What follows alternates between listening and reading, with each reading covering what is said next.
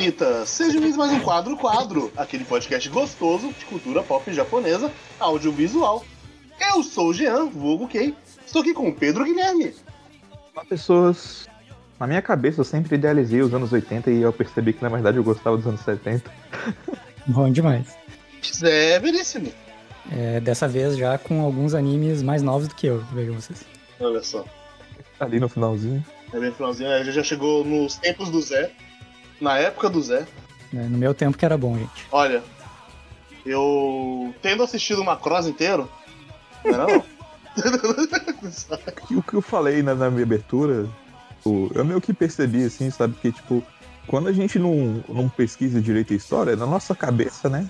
Todas as coisas do passado meio que parecem fazer parte dos anos 80, sei lá. uhum. né? Porque a gente sabe que foi um período de muita produtividade, que foi um período, tipo, muito marcante. Mas aí, tipo, quando eu realmente fui estudar, né, e entender direito como é que foi os anos 80, eu percebi que, na verdade, as coisas que eu gosto estão nos anos 70, mesmo a maior parte, sabe? Uhum. Não que não tenha coisas que eu não gosto nos anos 80, mas, tipo, mesmo as coisas que eu mais gosto são a extensão de coisas que começaram nos anos 70, então, tipo, meio que Sim, sim. E vários mangás influentes do começo dos anos 80, vários animes influentes do começo dos anos 80, os mangás eram de 70. É, acontece também. Mas é- eu só, eu só acho curioso como, como funciona esse nosso imaginário coletivo. Pra quem ainda não sacou, não leu o título, a gente tá falando sobre os estúdios de anime nos anos 80, nossa continuaçãozinha de falar sobre os estúdios de anime numa linha do tempo. E eu já vou começar que talvez a gente seja um pouco diferente nos anos 80, porque no de 60, principalmente no 60, no de 70 a gente fez isso um pouquinho, de listar animes que tava saindo na época. A partir daqui, acho que não vai ser muito produtivo. Agora começa a ficar meio impraticável, né? É, a gente vai falar das coisas assim que a gente sabe que tiveram destaque ou influência, né? Uhum. Então, tipo, são coisas que são, são importantes, né? Mas é importante frisar que a gente não tá falando do todo, se aprofundando no todo. E pode ter coisas importantes também que a gente deixa pra trás, porque afinal de contas a gente não é japonês, tem muita coisa que a gente não tem o menor sim. contexto. Uhum. Possivelmente tenham é, desdobramentos dos. é, do- desse histórico dos anos 80 que rendam programas novos no futuro também. Então, Sim. Algumas das coisas que a gente vai falar hoje já foram aprofundadas em outros casts, né? uhum. Por exemplo, gente vai falar da Gainax. A Gainax a gente já fez um podcast sobre a Gainax. Sim. É um podcast que talvez é, não seja dos nossos melhores, porque foi um dos primeiros. É, mas a gente também fez um trabalho legal de pesquisa lá, então. É, tava lá, Uhum. tava lá, existe pesquisa. A gente falou das Comic Cat também, que no de Dojin. E Comic Cat foi importante nos 80. Sim. Então a a gente acabou sempre citando os anos 80 em vários casts nossos. E casts futuros Sim. também vai acabar citando porque. É, tem, tem uma coisas época- assim que a gente já sabe que, que inevitavelmente a gente vai falar sobre os Uhum. anos 80 ali. Não quero dar spoilers, mas Sim, sim. tá, tá aí. Mas é, é basicamente o seguinte: mais que dobrou o número de. Quase triplicou, na verdade. O número De de animes que saiu da década de 70 e os de 80. Sim. Foi, é realmente é, é um negócio assim, sabe? Tipo, de louco. Eu sabia que em algum momento ia ter que explodir, porque, né, a- a- considerando a quantidade de animes que a gente tem sendo produzidos hoje em dia. Uhum. Mas Uhum. é. Quando a gente tava estabelecendo a pauta, eu não imaginava que ia ser um aumento tão grande assim. Eu achava que o aumento maior ia ser nos anos 90, nos anos 2000. Não, acabou sendo nos 80. Agora eu não tenho tanta certeza. A explosão eu acho que se dá nos anos 80, que a gente vem numa. Desde então a gente vem cada ano tendo mais anime, né? Literalmente, cada ano tem mais anime que o anterior. Do que eu lembro, teve uma vez, eu não sei se eu já citei isso no podcast, que eu decidi fazer um, uma lista maluca. Que era basicamente, eu vou olhar todos os anos, todos os animes que foram exibidos em todos os anos, desde o começo dos animes, pra ver o que, que eu acho que vale a pena assistir ou não e botar numa lista. Lembro desse papo aí. Lembro dessa conversa. Eu fiz essa lista E assim, algo que a gente vai confirmar depois. Mas eu acho que, curiosamente, nos anos 90, a gente tem menos anime do que nos anos 80. Provavelmente porque a bolha econômica estourou. Sim. Mas eu lembro que tinha algumas temporadas assim que você via que, tipo, ah, nossa, né? Tipo, não tem tanta coisa, assim, então. Mas assim, eu posso estar enganado também, pode ter sido uma impressão. Então... Eu lembro que eu já olhei de curioso essa. o chart de animes. E parece que realmente os anos 80 é bem mais cheio do que o 90. E faz sentido ser o negócio da bolha econômica estourando, porque, bem, o Japão virou um polo de entretenimento gigantesco, maluco do caralho nos anos 80, uhum. então rolou a bolha econômica. Um polo de muitas coisas, né? Sim, tecnologia. Então, principalmente essa indústria de animação foi a todo vapor ali. Uhum. É, que até nos outros, uh, nos dois podcasts anteriores a gente não deu tanto um panorama é, socioeconômico, assim, talvez um pouquinho no primeiro lá, porque passou pela guerra e tal, mas o Japão, desde o pós-guerra, ele vinha crescendo de forma maluca, de tão rápido, né? E acaba que é, por exemplo, dos anos 60, eles cresciam de 10% ao ano, a economia, e depois 5% nos anos 70 e 4% nos anos 80, que foi quando eles chegaram no ápice econômico, assim, né? Pra, no comecinho dos anos 90, ali, 92, eu acho, 91, 92, estourar a bolha econômica. Então, realmente nos anos 80 tem muito a ver com isso, a questão de ter muito dinheiro sobrando, entre aspas, assim, para jogar em coisas como animes. Sim. Mas é, é, tipo, tem uma, uma única coisa assim, sabe, que me deixa em dúvida se o motivo foi a bolha econômica realmente, que é o fato de que, apesar dos apesares, sabe, o entretenimento estava em alta ainda nos anos 90. Porque, por exemplo, a Comic Cat, ela cresceu absurdamente nos anos 80, sabe? Uhum. Ela não cresceu tanto nos anos 90 quanto nos anos 80, mas ela nunca parou de crescer. Sim. Ela continuou crescendo em público, crescendo em é, escala. É que crise econômica, estouro de bolha no Japão também é uma coisa meio. talvez meio diferente do que a gente imaginaria com nossa, com a nossa cabeça de brasileiro, né? Que faz muito tempo que eu não leio mais aprofundadamente sobre isso, mas pelo que eu sei, assim, tipo, não, não teve tipo, uma grande onda de pobreza, sei lá, no Japão, sabe? É mais que parou de crescer aqui. Teve um pequenos momentos que a economia macro deu pequenas quedas, mas tipo, não é como se tivesse tido grandes ondas de desemprego e coisas assim. Então, é meio que as empresas podiam estar investindo menos, certamente estavam investindo muito menos, mas não necessariamente os consumidores tinham diminuído tanto assim. Por exemplo, os eventos, a Comic Cat da vida, por ser algo mais de fã para fã, assim, e com consumo de coisas mais baratinhas e tal, ele se manter em crescimento, assim, enquanto os investimentos de empresas, a gente realmente dá para ter algumas coisas que relatam que realmente na, na virada dos anos 80 para os 90 teve uma queda, assim, sabe? de investimento para produção de anime. Sim, tem um outro fator também que eu acho que não dá para ignorar, que é o caso do Tsutomu Miyazaki, porque a comoção né, do debate uhum. público, da controvérsia em cima da, desse tipo uhum. tipo de mídia, com certeza é, afastou potenciais investidores, afastou é, grandes emissoras para querer transmitir animes na TV. Também. E a gente sabe que teve uma crise, é, até mesmo editorial nesse período, então com certeza Sim. afetou a produtividade também. Uhum. Já que você já citou o caso do Tsutomu Miyazaki, você já quer tirar isso da frente, falar de... ou a gente espera para depois? É melhor deixar para depois pra gente seguir uma ordem cronológica, sabe? Ok. Mas antes da gente se aprofundar nos estudos em si, né, a gente queria dar um panoramazinho, assim, geral do, dos anos 80, né? Uhum. E aí a gente. Eu, eu decidi, na verdade, que eu, eu fiz a pauta, né? Que seria interessante a gente abordar primeiro uma visão da Comic Care, que o que a Comic Care mostra pra gente não é necessariamente o que a gente tem como acontecimento grande ou notável dos anos 80, sabe? Uhum. Mas traz uma perspectiva interessante do público que estava consumindo mais anime naquela época, por assim dizer.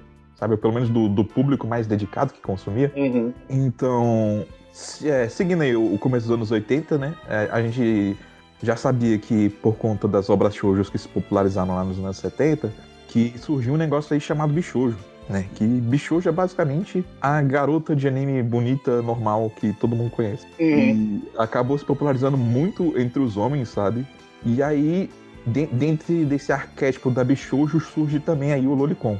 Tipo, nos anos 80 é uma parada meio nebulosa, assim, sabe? Tipo, as duas coisas meio que se confundem, mas você tem tanto a, a questão do aspecto altamente sexualizado e bizarro, quanto, tipo, as personagens bonitinhas de anime que a gente conhece hoje em dia. Uhum. Isso acabou se popularizando muito, mas depois acabou entrando em desuso. Uhum. A partir ali de, da segunda metade ali de 80, meio que começou a declinar em popularidade e perder tanta relevância assim. Uma das pessoas que a gente sabe que foi influente, né, para trazer esse tipo de é, apelo maior pro público masculino foi a Rumiko Takahashi. Sim. E, e ela tem uma importância gigantesca durante todos os anos 80, Uhum. com obras aí como Urusei Yatsura e Rama. Sim. Ela já vem desde o final dos anos 70 e vai passar pelos 80, talvez como o auge dela, e vai passar por mais umas décadas ainda. Sim. E, mas assim, a parte que eu acho mais curiosa e interessante de trazer sobre o lado da Comic Con é que a Comic Con mostra que o público otaku é majoritariamente feminino. Pelo menos esse- público dedicado que vai pra Comic Con, sabe? Porque eu acho que é, é- é difícil afirmar isso assim de uma, de uma maneira completamente plena, né? Porque a gente sabe que a maneira que as demografias atingiam públicos de, de mangá e de televisão era diferente, né? E existia um apelo muito maior pro público masculino. Uhum. As coisas meio que começaram a mudar ali em 70, né? Em 80 mudam um pouco também. Mas é curioso porque, tipo, os fenômenos populares dos anos 80, que a gente geralmente associa muito com uma ideia hipermasculina, na verdade, existia um lado muito maior de fenômenos femininos, é, de obras populares entre mulheres que cresceram bastante nos anos 80, sabe? Por mais que, por exemplo, a- o fenômeno da, da Bichojo e do Loricon tenha sido grande nos anos 80, nem se compara ao que veio com Capitão Tsubasa, que é um dos grandes motivos pelo qual animes de esportes popularizaram, né? Por aí. Uhum. Talvez provavelmente um dos motivos pelo qual o arquétipo de, bicho, de Fujoshi tenha começado também a se propagar. É possível. Saint Seiya também fez sucesso absurdo. Uhum. Algo que. Vocês lembram quando vocês iam em evento de anime e tinham pessoas que falavam que Ah, mas Saint Seiya nem fez tanto sucesso assim. Nada a ver, só fez sucesso aqui no Brasil. Que isso? Sim, sim. E não, Saint Seiya fez sucesso pra caralho, na real. É, que acho que as pessoas distorcem um pouco, que é tipo assim, ela é mais. talvez mais marcante na cauda longa no Brasil e na França, sei lá, do que no Japão, mas na. É. Pra época dele, ele era realmente algo bem grandioso, assim. Mas acho que tem o, o fator também de que o, o, o público em que, que foi atingido por Saint Seiya no Japão e o público que foi atingido por Saint Seiya no Brasil são diferentes. Sim. Sim. e eles não se conversam, sabe? Então, tipo, eu, eu, eu tenho curiosidade pra, pra ver a longevidade do fandom de Sensei no Japão, sabe? Uhum. Se, se existe algo assim. Porque com certeza é muito diferente do que a, a- da nostalgia que as pessoas têm aqui com o Sensei. Inclusive, Clamp fez vários doujin com o Sensei, se não me engano. Olha aí. Ma- Mas me surpreende ainda mais que Samurai Troopers, aquele desenho feio pra caramba, eu acho muito feio, gente, desculpa. Os Samurai Warriors. Os Samurai Warriors fez mais sucesso ainda que Cavaleiros do Zodíaco. Tipo, foi uma parada, tipo, gigante de absurda, do tanto que fez sucesso. E, e eu não sei, eu não, eu não consigo entender. mas, mas tudo bem, a gente só, só aceita. E esse é um que recentemente, assim, tipo, ele morreu com aquela geração, né? Porque eu nunca vejo nada vindo do Japão relacionado a isso. Sim, tipo, é- é- esse mais do que nunca, tipo, sumiu. Evaporou. Acho que as pessoas têm vergonha, tá ligado? Não, não, cara, se, se você fala que gosta de Samurai Warriors em público, você provavelmente tem mais de 30 anos. Tem. Sim, tipo, e, e é um negócio que é difícil de lembrar, sabe? Assim, geralmente as pessoas vão pros óbvios, né? Que a gente já sabe, já falou aqui várias vezes, né? Às vezes, assim, bem de vez em quando, tem uma pessoa ali que fala um churato, sabe? Alguma coisa assim. Né? Nunca ouvi ninguém falando de Shinzo, mas deve ter uns malucos do Shinzo Nossa. também, se duvidar. Ah, não, mas nossa. Né? Mas Samurai Wars realmente é algo assim que meio que sumiu do discurso popular. Uhum. É, Eu acho que não é nem tão. não é nem ruim o suficiente, tipo Shinzo, assim, então. Complicado. Sim. E aí o, o ano pra Comic Con, o ano não, a década pra Comic Con fecha com o aumento da, de popularidade do arquétipo bichojo e de obras Lolicon. E essa é, é uma parada tipo muito, muito complicada. Porque como eu falei antes, tinha entrado em declínio. Né? Não era mais uma coisa que era tão popular, que era tão voga assim no final da década. Né? Apesar de que a gente tinha obras que se popularizaram bastante, como Urusei Yatsura ou Kimagure Orange Rose, né? Que se prestavam bastante ao arquétipo da Bishojo. Mas é inegável, eu acho, que a influência da, da, da, controvérsia do caso do Tsutomu Miyazaki acabou alavancando isso. Sim, sim. E eu acho que, principalmente quando a gente vê isso a longo prazo, é um negócio meio, meio irônico, uhum. porque muitas das, da, das tropes que a gente critica hoje em dia, o que não gosta em animes e mangás, vem, é, são fontes disso, sabe? São, são fontes de, de Lolicon. Derivados de Lolicon, não fontes de Lolicon. E é um negócio que não teria se popularizado tanto se esse caso grotesco não tivesse acontecido e se as pessoas não tivessem sentido a necessidade de meio que ter que se juntar e se defender e meio que popularizar mais ainda o negócio, sabe? Para quem não sabe, o Tsutomu Miyazaki, ele foi um assassino que não só assassino, um estuprador de crianças entre 4 a 7 anos, que ele começou a fazer isso em 88 e 89 foi quando pegaram ele quando ele tentou abusar de uma criança no parque, o vô dela presenciou, foi atacar ele, ele fugiu e depois ele voltou passando no crime pra pegar o carro. E daí ele foi pego e tem um monte de fita dele VHS com coisas Lolicon, coisas japonesas, Lolicon e Bichojo no geral. Uhum. Então isso ficou muito marcante dele Sim.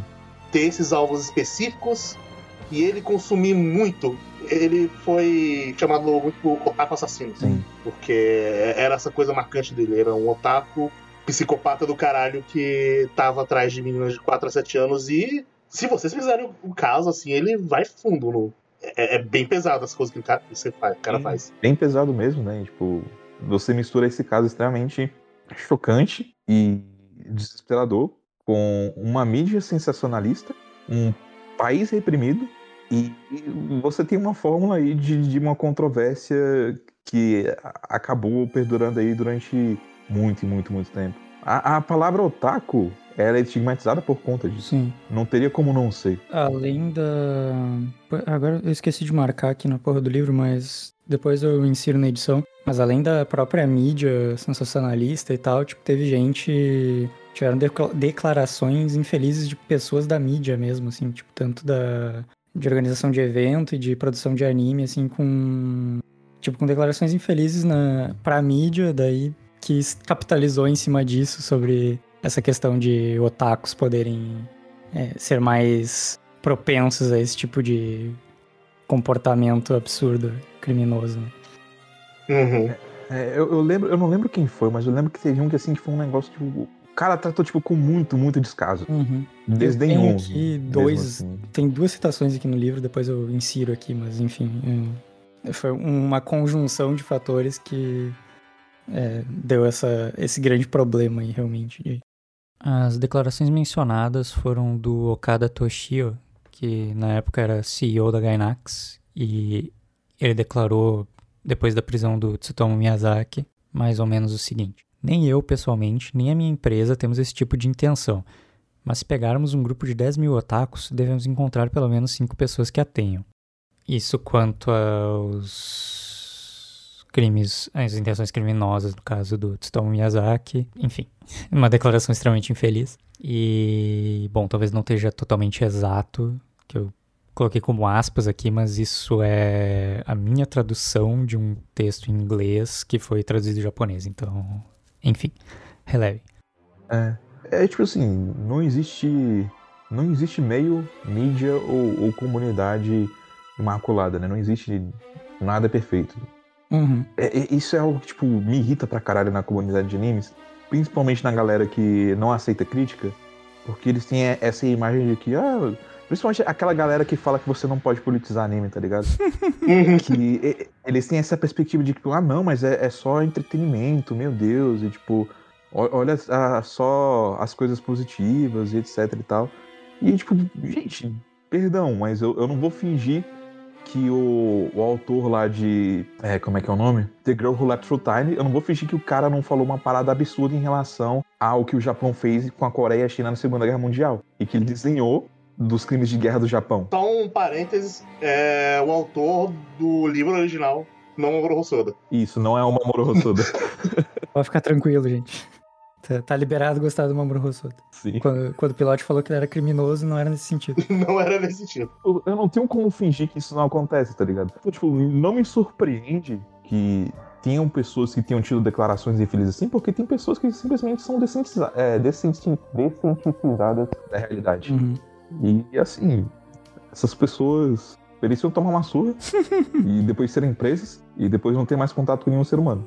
Só, só isso. Só, tá bom. Mas é, é, é, é meio louco gente falando que anime não pode se misturar com política quando o que mais bate em mim quando a gente grava esse podcast é falar, porque anime tá sempre ligado com política desde sempre. eu, eu consigo entender por que, que lutaram tanto por, por liberdade de expressão com essas controvérsias do Tsutomu Miyazaki. E como apesar de ter tudo contra a, a comunidade, ela continua crescendo, continua prosperando. Por isso que, por vezes, hoje em dia, ela é uma comunidade muito intolerante ou resistente à mudança. Porque para muitas daquelas pessoas, aquela era a única forma delas se expressarem politicamente, né? Principalmente quando a gente tá falando aí de mulheres. Então, tipo, é, é um negócio que você não tem como desassociar. Inegavelmente um movimento de contracultura. Uhum. Mas partindo para outro lado aí, a gente queria também destacar, né? Algumas obras e acontecimentos importantes aí dos anos 80, Uhum. né? Fora o, o do Tsutomu Miyazaki que a gente já citou, e acho que não, não vai precisar repetir.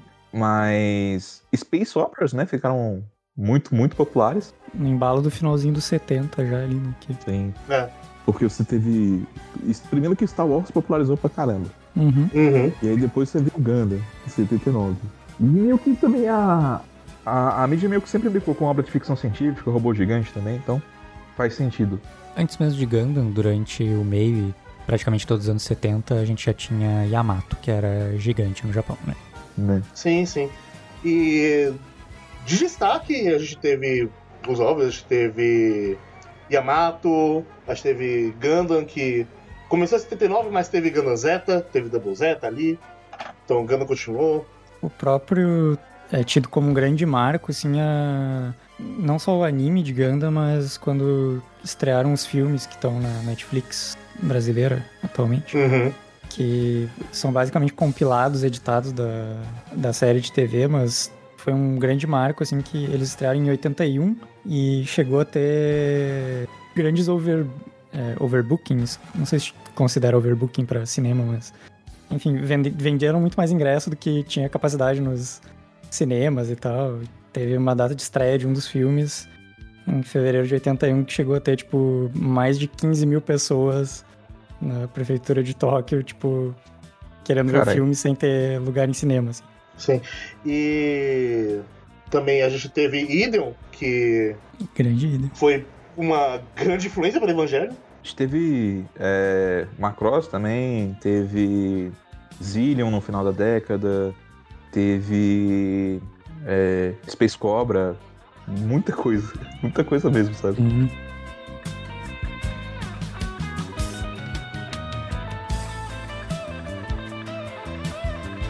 Mas, seguindo adiante aí, a gente já falou da Rumiko Takahashi, do sucesso de Yurusei Yatsura, Uhum. Mas, de novo, é importante frisar o quanto que a Rumiko Takahashi fez sucesso, né? E acho que vale a pena citar aí também, tipo, a, a popularização do, do, do Hong Kong de maneira geral.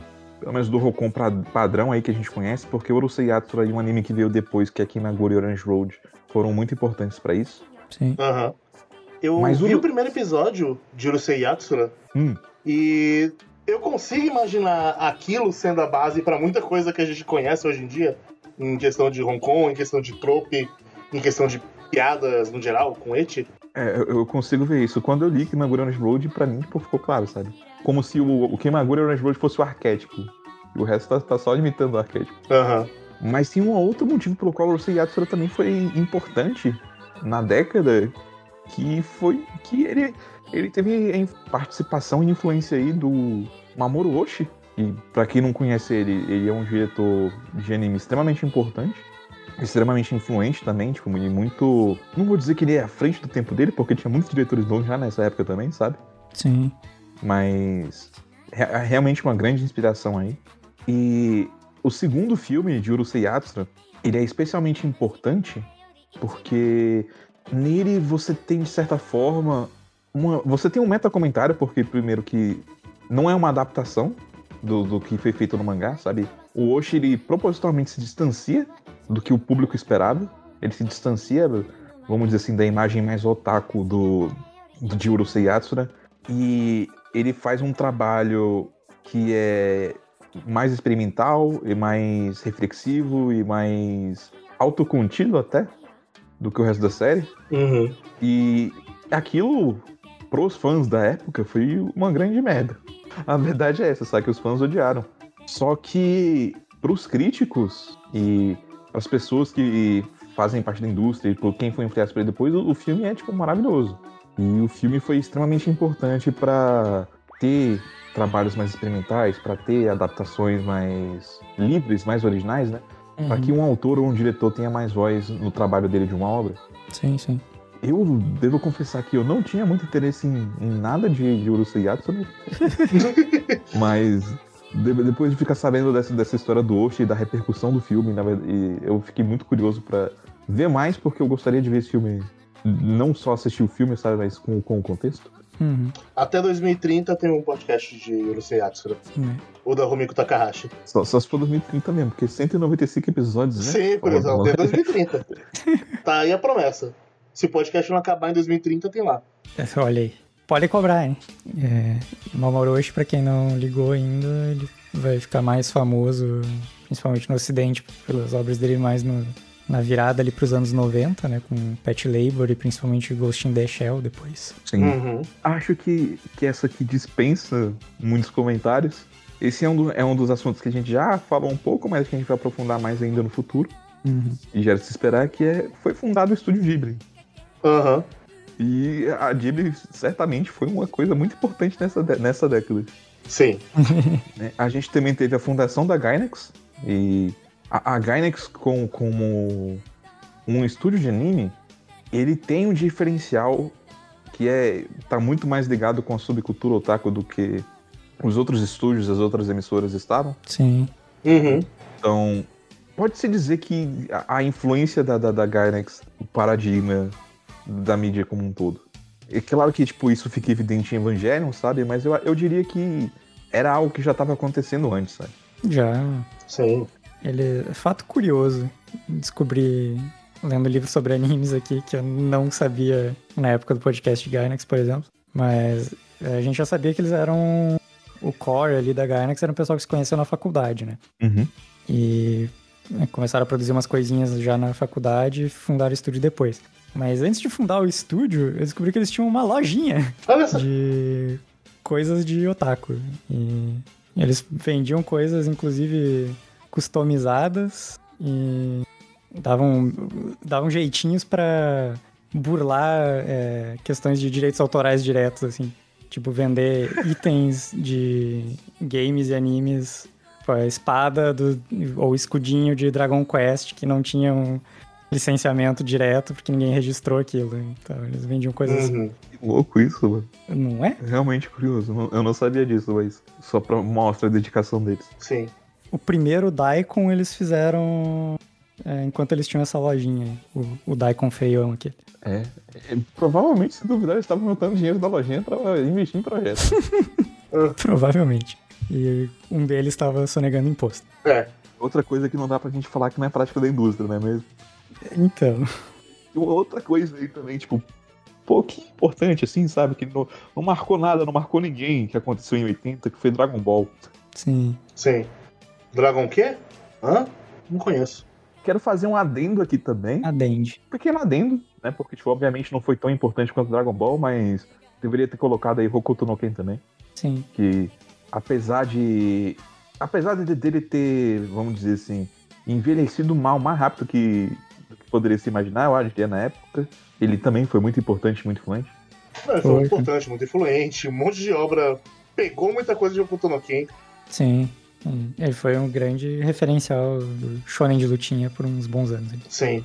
E eu acho que o último acontecimento, assim, marcante dos anos 80, né, antes da gente fechar o, com notas tristes, é, é que, em virtude do VHS, começaram a ser produzidos os ovos nos anos 80. Uhum. E acho que todo mundo né, já, ouviu, já ouviu falar do, dos ovos dos anos 80, que era uma época extremamente experimental e, tipo, louca. Sim. tem umas paradas, tipo, incrivelmente ruins. Sim. Uhum.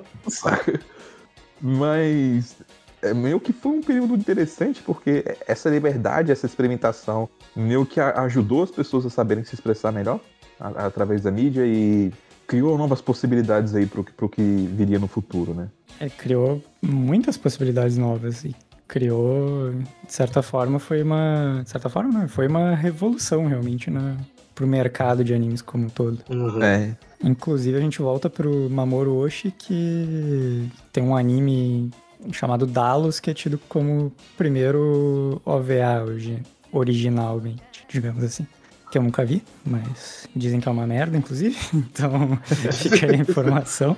Fica aí a curiosidade, né? Mas é. Tem uma outra coisa que isso influencia porque os ovos são importantes, porque meio que essa troca né, de, de mercadoria possibilitada através disso, meio que acabou levando o anime para outros continentes, outros lugares. Uhum. Uhum. E, e, isso acabou se popularizando. Então veja só, os ovos aí têm um papel extremamente importante para propagação né, dessa subcultura e por isso que hoje em dia a gente tem animes no ocidente, veja só. Claro que não é o único motivo, porque a gente já tinha animes licenciados antes. Uhum. Sim. Mas é que espalhou bastante e facilitou a vida de muita gente. É, é, tipo, as coisas que geralmente a gente não não teriam vindo para cá, sabe, mas que acabaram se popularizando por conta disso. Sim. E com certeza foram muito influentes, né? E meio que pros japoneses esse, esse período de exportação veio como um grande potencial para eles, como uma, uma potência do entretenimento, sabe? Da indústria de entretenimento. Uhum. E de fato, né? Foi, né? É, é inegável.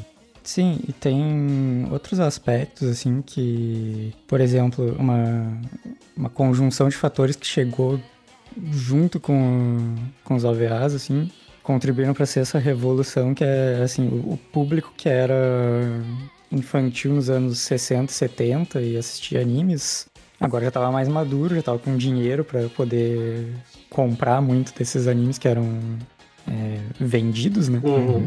E também com a, a questão que a gente já falou da pujança econômica, assim, da, do Japão dessa época, era mais fácil de se conseguir algum patrocinador, algum alguém que bancasse algum investimento em maior ou menor grau para os estúdios. E não só isso, isso fez também com que estúdios menores que estavam surgindo na época também conseguissem acesso a esse tipo de, de dinheiro e tal.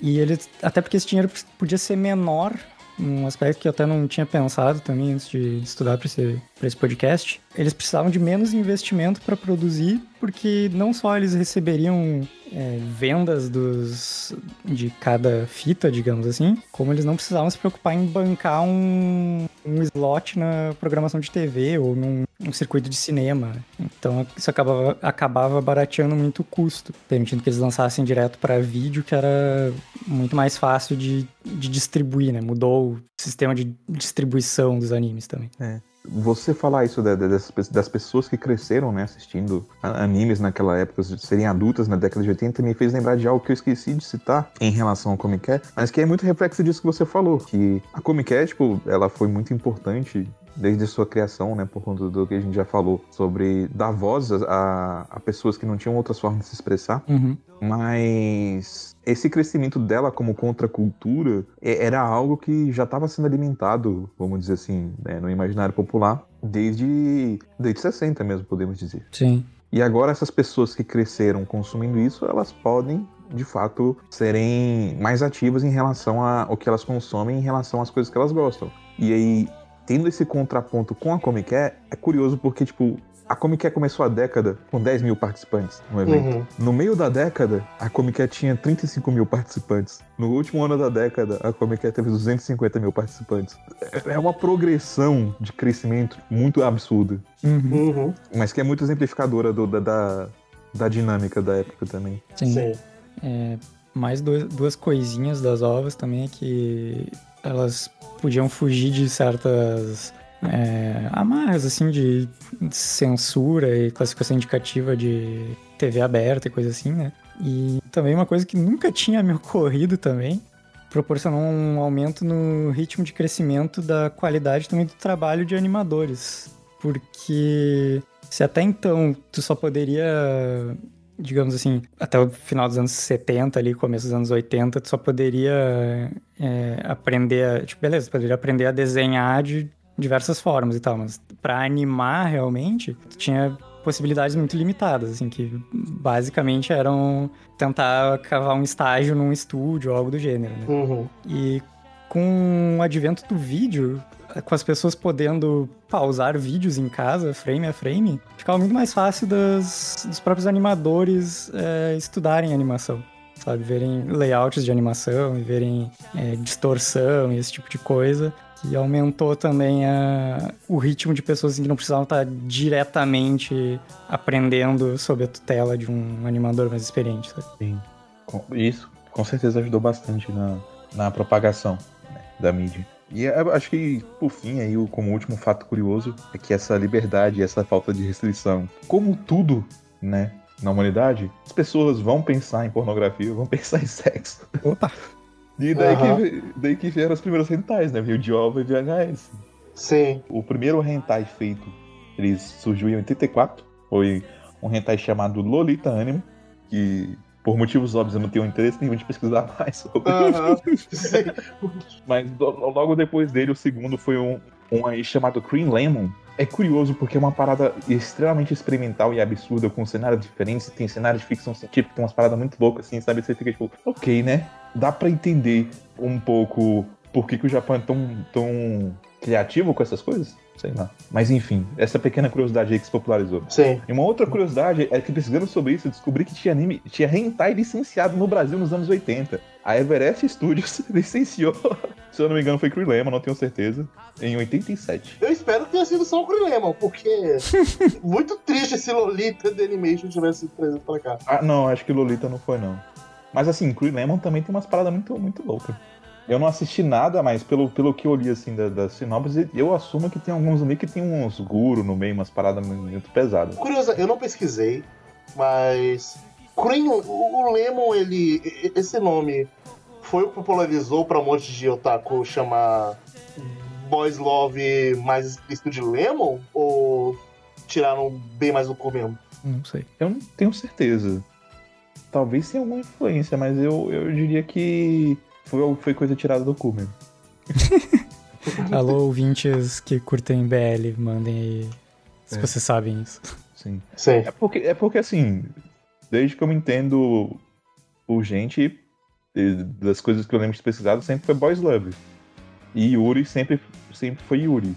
Não, é que tem uma, uma subdivisão, digamos assim, do, do Boys Love, que é que é Lemon, que é os mais explícitos, assim.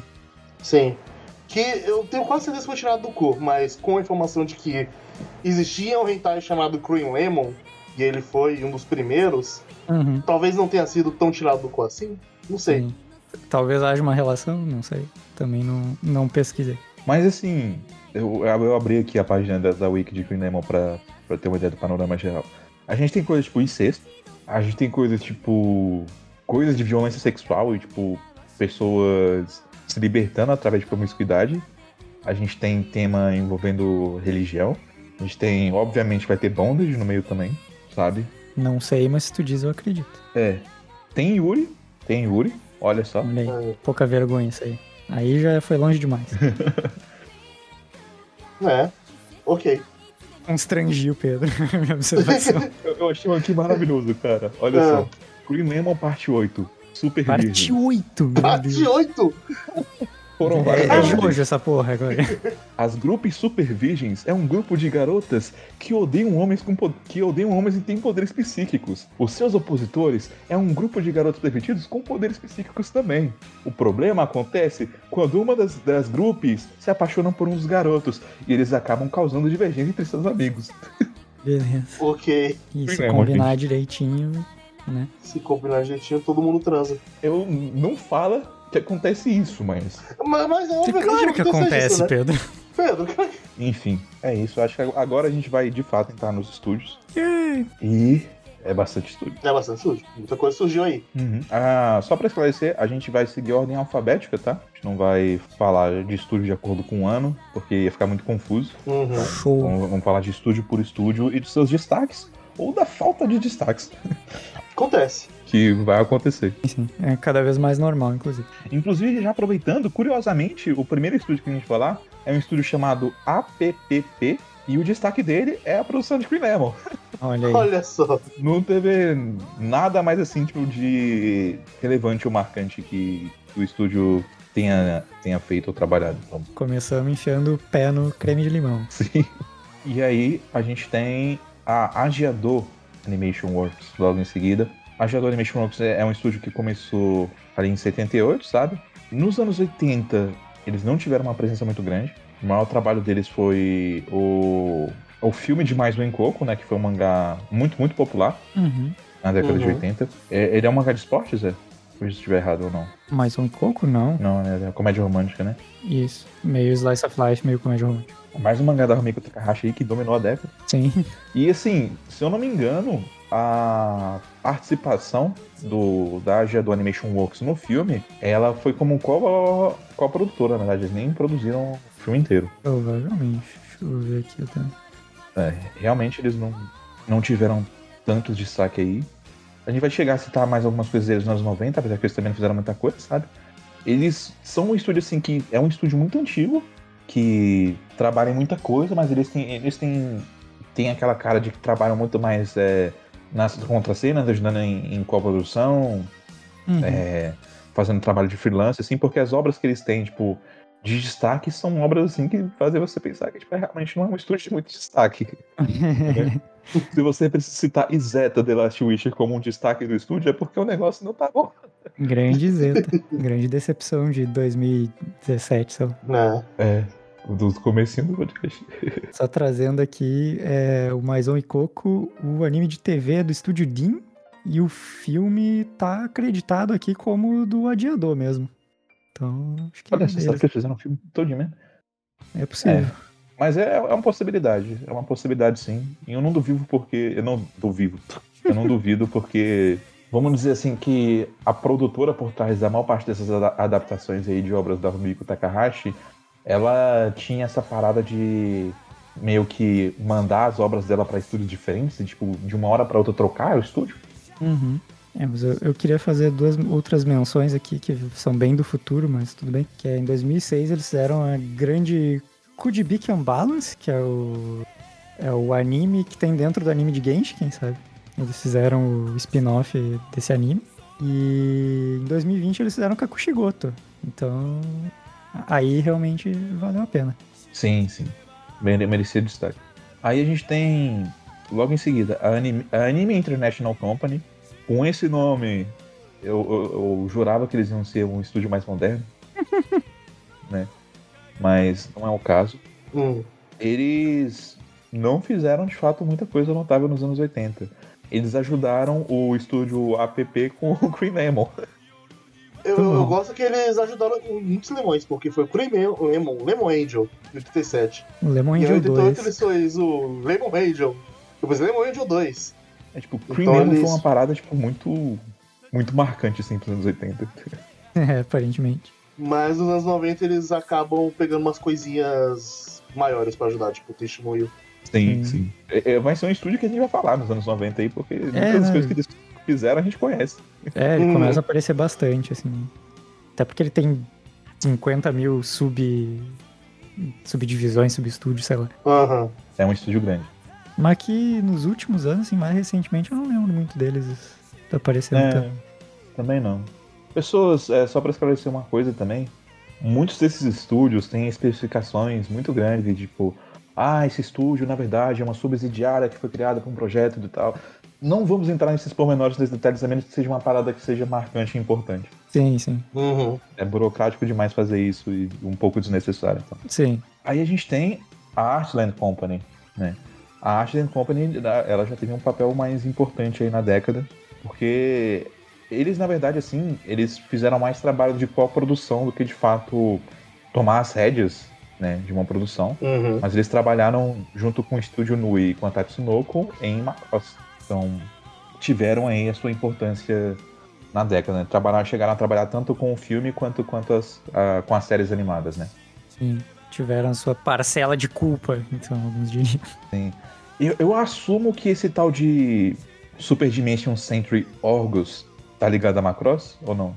Sim e não, porque quando fizeram Macross originalmente era para ser dessa franquia Super Dimension que teve o Super Dimension Fortress Macross, Super Dimension Century Orgus tinha um terceiro ainda. Mas daí no fim essa essa franquia Super Dimension morreu e Macross seguiu adiante. É, parece extremamente confuso. Inclusive, daí agora eu posso estar tá falando besteira de cabeça. É, vocês podem ouvir no podcast Macross que a gente fala disso, mas eu acho que quando veio pro ocidente Macross originalmente, nos Estados Unidos eles misturaram, não lembro se com esse Orgus ou com o terceiro, mas o negócio era tão confuso e ruim que eles misturaram o Macross com o outro da franquia que não tem nada a ver um com o outro, assim, não é continuação, não é, é não é spin-off, é tipo é tipo a franquia ponto e vírgula, sabe? Steins Gate com é, Chaos Head, não tem nada a ver uma coisa com a outra. Assim. Aí a gente tem a Artimic. A Artimic, ela foi criada por um cara chamado Toshimitsu Suzuki, isso que ele saiu da Tatsunoko. E o nome da, da, do estúdio significa Art and Modern Ideology for Creation. Bom demais. Arte moderna e ideologia para a criação. Mas, assim, não teve nada de tão tanto destaque assim, sabe? Eles fizeram Bubblegum Crisis. É, é, o que me chama a atenção, sendo que eles fizeram. Sim. Não sei se de repente essa Gal Force Trilogy foi algo mais influente, mais importante. Hum. Possivelmente. Não sei. Eles chegaram a fazer participar de co-produção de alguns outros filmes com outros estúdios também, né? Mas nada assim que chame tanto a atenção. Sim, sim. Aí a gente tem a Archie Productions. É, uma pequena curiosidade sobre nome de estúdio. Não existe fórmula. então, você pode ter estúdio com Production, ou Productions. Ou você pode ter só, sei lá. Não tem norma da BNT de estúdio. É, não, você pode ter Dalme. Dalme Studio. Sabe? Você sabe que é o estúdio Dalme. Só que aí você vai ter um, um estúdio chamado Estúdio Dalme. sabe? Sim. Com estúdio no nome. Que é um pouco redundante, sabe? É que já dar nome para coisas em japonês é uma parada absolutamente diferente do que é aqui, né? Tem que pensar se fica bonito, se a, se vai ter kanji, se vai ficar bonito em katakana, se vai ficar bonito em romaji. Tipo, tem altos conceitos por trás, é muito louco. Mas bem, sobre o, a, a Ashi Productions, assim, não teve nada assim que eu tenha visto no catálogo deles assim, que tenha me chamado a atenção. Então, vou aproveitar e passar a bola para vocês e perguntar: tem alguma coisa aí que eu deveria saber? que eu não estou sabendo? Olha. Deixa eu ver aqui. É... Ashi Productions. Deixa eu ver aqui então, anos 80. 80. Ah. Nos anos 80, eu não tô vendo nada aqui. Ah, é, pra TV eu não vi nada, não. É, parece que eles mexem raramente uma coisa mais conhecida assim e. É, é aquela coisa que a gente falou, tipo, vai ter estúdios que a gente não vai ter muito o que falar porque a gente não vai achar coisas que a gente acha tão Sim. relevantes assim. uhum. assim. Talvez a gente esteja enganado, talvez. Nos anos 90 tem umas coisinhas. Ó, Pra cinema, eu achei umas coisas aqui. Que eles fizeram. Ah, eles fizeram Violence Jack. Eles fizeram Vampire Hunter D e eles fizeram um, um negócio do Ultraman. Ultraman The Adventure Begins. Tem o OVA do Violence Jack, que é do Gonagai. Sim. Mas isso foi é, ah, 80 ou 90 já? 80, isso é 80. 86. É, Vampire Hunter de 85. É, o, o nosso destaque é esse. O OVA do Gonagai. Então, é, eles têm uma lista longa de produções, mas assim, é 90% é irrelevante até, assim, pra gente, até os anos 80, pelo menos. É, é aquela coisa, né? Não, não é porque o estúdio produz muita coisa que que vai, ser, vai ter coisa boa. Sim, sim. Eu falei do, do estúdio Dalme. Dalme, ele foi fundado em 86 e ele fez uma série de TV chamada What's My, que é sobre gatos, e só. É importante daqui a 20 anos eles vão se envolver com um trabalho amaldiçoado chamado Gears.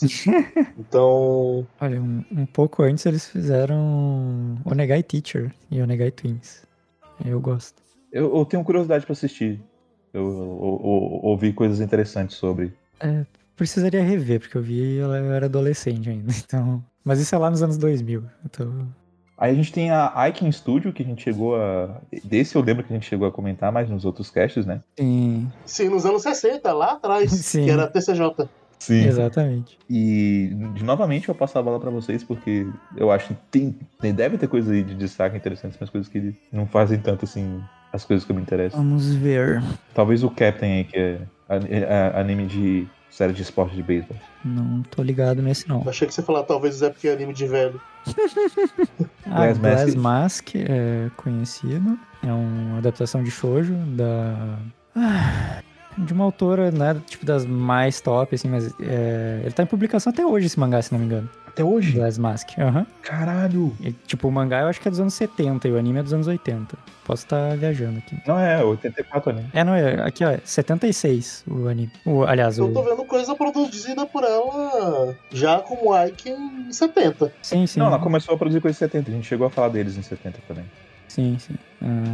No, no começo dos anos 70 eles é, mudaram pra Ekin. Uhum. Mas tá, tem esse Glass Mask, então, que é, é um shoujo que tá aí até hoje. ah, mais de 40 anos. Eu não faço ideia de quais são os outros aí. Então, É, eu acho que é, É, só conheço esse mesmo. o Glass Mask mesmo, né?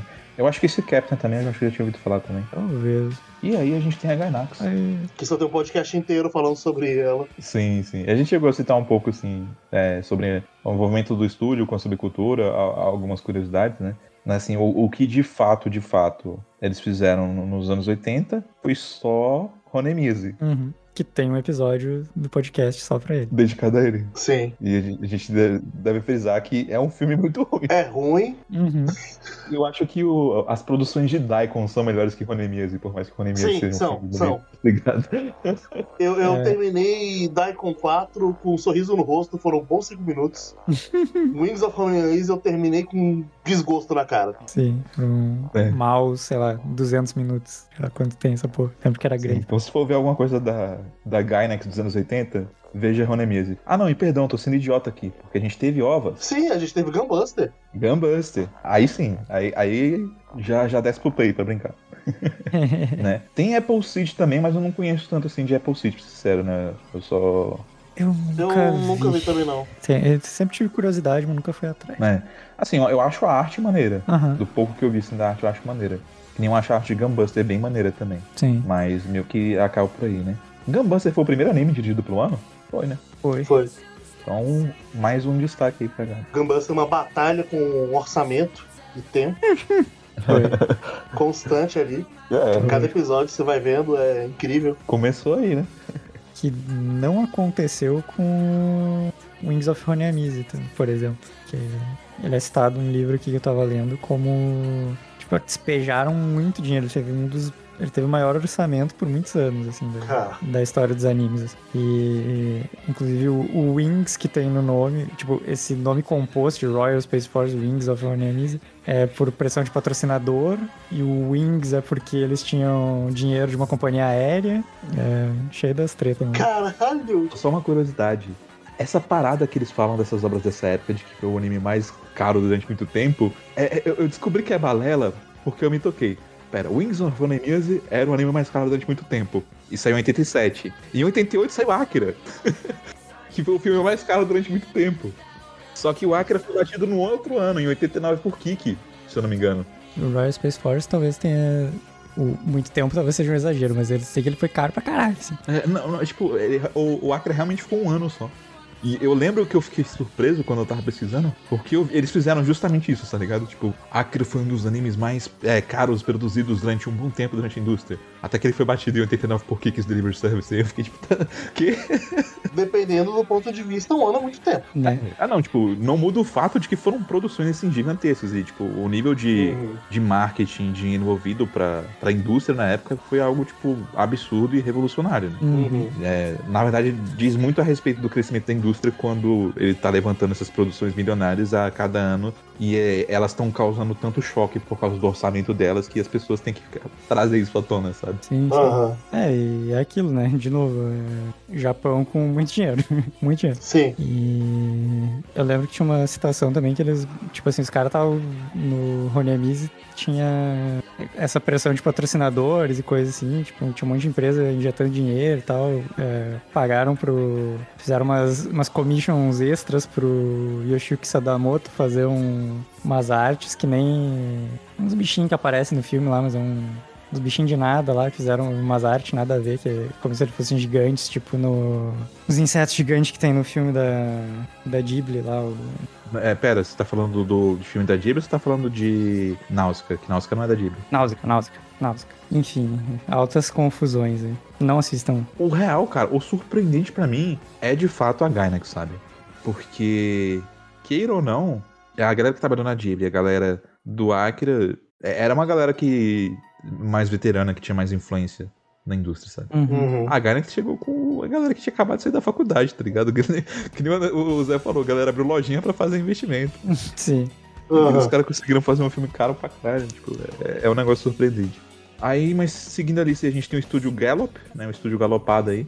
Ele faz mais trabalho de in-between, né? Aquele trabalho de ajuda pra outros estúdios aí, principalmente o grupo Tech. Uhum. E ele ajudou aí na adaptação de Touch e Night on the Galactic Railroad. E logo em seguida a gente tem um grupo Tech, que além de ter a adaptação de Touch, Night on the Galactic Railroad, a gente também tem destaques aí pra Special Battleship Yamato. Foi Uhum. um, um dos marcos aí do, do Space Opera da, da época. E The Tale of Genji, né? A adaptação do conto de Genji aí. Uhum. Mais um, um anime que fez um certo sucesso aí como, como adaptação literária. Eu não conheço muita coisa de Space Battleship Yamato, né? Porque, como eu, eu, eu citei antes é, em algum podcast que eu não lembro agora, eu nunca tive muito interesse por obras espaciais, Sim. sabe? Mas. Não sei, eu fico, fico um pouco curioso. Né? Do estúdio em si, o que eu mais tenho curiosidade pra ver é o Night on the Galactic Railroad, mas ao mesmo tempo é uma daquelas coisas que eu sempre tento adiar o máximo possível assistir.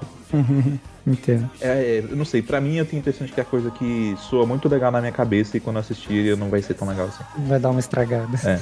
Só acho interessante falar que o, o último filme do Yamato ali, ele, é, ele tem 145 minutos. E é. Acho que é o filme animado. É o mais longo? Agora não me lembro. Caramba, 140 minutos é, é tempo. Sim, eu acho que ele é o filme animado mais longo de todos, se não me engano. E se não é, ele é o segundo. Foi passado há muito tempo. Agora É, não provavelmente foi durante um bom tempo, né? Se, se ele foi superado já. certeza. É, tipo, eu Para não tenho pensar certeza isso. se ele é o segundo ou o primeiro, mas é, fica É aí, realmente raro ver, ver filme animado muito longo, né? Sim. Uhum. Você vê, até Senhor dos Anéis eles adaptaram em uma hora. A informação correta, na verdade, é que o filme animado mais longo de todos os tempos, de fato, é um de Yamato, mas na verdade ele tem 163 minutos na versão 70mm. E é o Uchusen Kan Yamato Kanketsu Hen, que é o capítulo final, de 1983. E, por curiosidade, o segundo filme mais longo de todos, animado, que eu não tinha certeza se tinha passado ele ou não, mas não passou, é Suzumiya Haruhi no Shoushitsu, de 2010, que teve 162 minutos. E o terceiro filme mais longo de todos os tempos em animação também é de Yamato. É o Yamato Yoto Ani, de 1980, com 145 minutos. Então, é isso aí. A gente teve a JC Staff, tá? foi fundada Olha aí. nos anos 80, foi fundada em 86. E eles não fizeram nada. eles fizeram uma obra que acho que todos nós já ouvimos falar, mas a gente sabe tipo, que é o Breath of the Ninja. Foda-se, tá ligado? A gente só, só colocou aqui porque foi fundado aí o JC Staff e vai ter mais coisas no futuro sobre a JC Staff. Uhum. Sim, sim. E agora, é, um espaço aqui pra falar, não é um estúdio, é uma produtora, mas a Kit Films. E como produtora, ela é tão importante que eu acabei amarrando outros estúdios que não estão aqui em ordem alfabética com ela, pra gente entender um pouco melhor como funciona essa dinâmica. Lembra que eu falei lá atrás sobre o estúdio, a, a, a estúdio ajudou ajudar com Touch? Aham, Com Touch não, com mais um Coco? Uhum. Não. ok. Provavelmente quem ditou essa ajuda, da- ajuda foi a, a Kit Films. Porque eles pegaram a maior parte dos trabalhos da, da Rumiko Takahashi nessa época. E, tipo assim, eles pegaram muitas obras grandes e influentes. E eles se moveram com a Pierrot, com o Studio Jim e com a Madhouse. Olha aí, bom combo, hein? É, foi, foi, um negócio ali, tipo, muito, muito, muito louco. E no caso, assim, por exemplo, de Urusei Yatsura, vamos lá. A Pierrot trabalhou até o episódio 106. Aí depois jogaram pra Jin, que finalizou até o 195. Aí, por exemplo, Rama. Rama, vamos deixar. Foi com a Madhouse que ele deixou? Não, foi pra Jin ainda. É. Estúdio Jin. E, e, por aí vai, sabe? Eles também tiveram Iawara, eles fizeram a adaptação de Iawara. É, fizeram não, né? O, a produtora. Madhouse. É, eles pegou os direitos e passaram pra. Madhouse. Pra Madhouse. Também eles tinham. Tá, participaram da produção de Legend of the Galactic Heroes, sabe? Uhum. Então, assim, em termos de, de poder e influência, eu acho que a Kate Filmes, ela talvez se tenha sido a produtora mais importante da década inteira, considerando a influência dela nesses estúdios aí, tipo. Sim, é possível. Realmente fez diferença aí. Mas aí falando do, dos estúdios aí. É engraçado a gente ver Urusei Yatsura passando a Pierrot pro estúdio Jin. Uhum. Como Sim. isso hoje em dia que provavelmente seria um péssimo sinal. É. seria. Então. Mas naquela época era algo mais estruturado. Uhum. Acho que a, a, as ligações das empresas eram mais, mais próximas. Sim, Talvez. Sim. Eu não Mas... sei. Teria que ver o último é. episódio de um com o primeiro de outro para comparar. Né? É, uma boa também. Mas eu, eu, acho que sim, né? Porque a Uruseiata não foi uma parada assim que, tipo, caiu em desuso ou parou de fazer é, sucesso, tá ligado? Eu nunca ouvi falar uhum. que tenha tido uma quebra grande, assim. É. Inclusive, a gente tem a controvérsia do filme do Oshi, né? Porque o negócio fazia sucesso ainda e a galera ficou puta, porque foi Sim. diferente. Uhum. Mas falando aí sobre o envolvimento, por exemplo, da, cronologicamente, vamos dizer assim, das obras que a Kid Film Studios foi distribuindo, a gente vai falar da Pierrot primeiro, que a Pierrot pegou o Urusei Yatsura até o episódio 106. Já começa aí esse destaque aí pra eles, mas eles também tiveram algumas outras coisas curiosas. Uma delas é uma obra chamada Creamy Mummy, The Magical Angel, perdão, The Magic Angel, que eu nunca tinha ouvido falar, mas como assim, como é uma série de garotas mágicas e, tipo, quando eu li a arte, eu fiquei, pô, a arte é bonita, né? É, é bem, tipo, a, aquele estilo de arte oitentista que eu gosto. Uhum. E, e, aí eu fui curioso. E eu descobri que Green Angel, na verdade, foi uma parada, tipo, muito grande e diferente. Porque o, o, o foi o primeiro Media Mix. O primeiro anime Media Mix já feito. Então, assim. Eu fui pesquisar, eu tenho certeza que eu já vi essas meninas em clipe de Vaporwave. não, não duvido. Inclusive, se você gosta de city pop Vaporwave, você provavelmente já viu muitas cenas e aberturas, pelo menos em vídeo, assim, de várias Kojiro Yatsura, por exemplo, é, é, usado pra caralho. Sim. Tipo, e, inclusive, o Media Mix desse, desse anime eu achei interessante porque ele foi criado não para popularizar um mangá, ele foi criado para popularizar uma idol que não era conhecida. E deu certo. Ah, né? Ele foi criado para popularizar uma idol chamada Takako Ota. E ela estava dentro da história do anime. Então, tipo, a abertura era cantada por ela. E a abertura foi a primeira música dela que, que ela divulgou no mundo real mesmo. Então, tipo, curioso aí como as coisas funcionam e foi deu certo, fez sucesso pra caralho. Então fica aí essa curiosidade aí, dirigida pelo Osamu Kobayashi, que também dirigiu outra obra extremamente influente, que é Kimaguri Orange Road. É, o Urusei Yatsura pode-se dizer assim que foi o primeiro Hong Kong de, de impacto e de sucesso, sabe? Mas eu, eu sinto que Kimaguri Orange Road é o que definiu mais os padrões do, do romance shonen que a gente conhece hoje em dia. Uhum. Então, tipo assim, se Ichigo 100% e Nisekoi existem... É, a culpa... É, a culpa é de Orange Road. Kimaguri Orange Road, tá ligado? as fórmulas, a estrutura, tudo, tudo. Eles pegaram daqui. E eu, eu sei dizer porque eu li, é inegável a influência. Só que Kimaguri uhum. Orange tem uma diferença. É divertido. Não, eu, eu, eu diria que Ichigo 100% quando ele não tá sendo escroto é mais divertido que Kimigura no jogo. Ou seja, hum. ele é 10% divertido, assim, às vezes. De vez em quando ele. Caralho. o, o Kimigura no jogo, o problema é, tipo assim, o mangá dele não é muito. Eu não achei, tipo assim, tão interessante, sabe? Tipo, foi interessante descobrir mais por um contexto histórico do que pela, pela história em si. Eu senti que os personagens não eram tão, tão bem trabalhados assim, tão cativantes mesmo eles tendo tido muito impacto na época, né? Principalmente a heroína, que é a primeira tsundere aí, considerada a primeira tsundere. E eu tenho curiosidade de ver o anime, porque o anime parece ter uma abordagem diferente, parece ter um ritmo mais adequado. A arte do anime, tipo, é, é linda pra caramba. Então, assim, eu vou assistir o anime de Kimi de um dia. Uhum. Esse realmente faz jus a esse hype todo. E tem uma parada que, tipo assim, ele é muito. Sabe como todo mundo dos anos 80 ama os anos 80? Uhum. Todo mundo que viveu nos anos 80 ou que curtiu a cultura oitentista ama os anos 80. O Kimaguri Orange Road era disso antes dos anos 80 acabarem. e, então, tipo assim, eu lembro que tem uma frase tipo, muito brega no final dele, que é tipo assim, 80s forever. Um negócio assim, tá Tipo assim, eles realmente têm muito orgulho, assim, de. O pessoal tava curtindo o momento, assim. É, eles têm muito orgulho da, do momento que eles estavam vivendo, da, da cultura da época.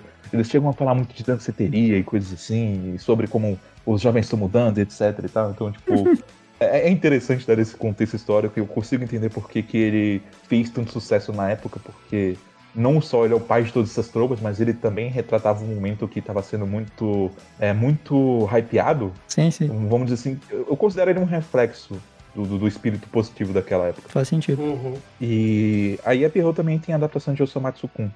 Né, que eu sei que o mangá é extremamente importante, mas eu não conheço. Sim, ele é extremamente importante. Até hoje tem sempre anotações dele. Ainda é lançado. Sim. Não, não acabou de ser serializado ainda. é, é um desses mangás infinitos. Que faz, tá já muito dentro da cultura pop japonesa. É quase a turma da Mônica do Japão. É. O louco é que o Japão tem umas cinco turmas da Mônica, né? Porque Sim. Sim.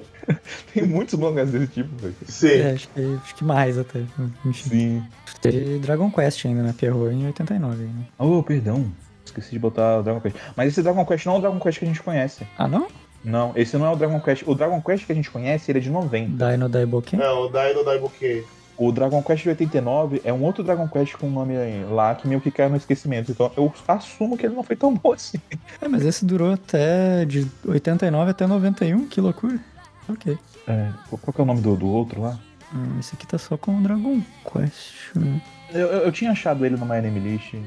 Eu achei que eu tinha botado ele aí. Eu lembro, dele, eu, eu, lembro dele ser citado. Tipo, ah, beleza, uhum. tem o Dragon Quest, o outro.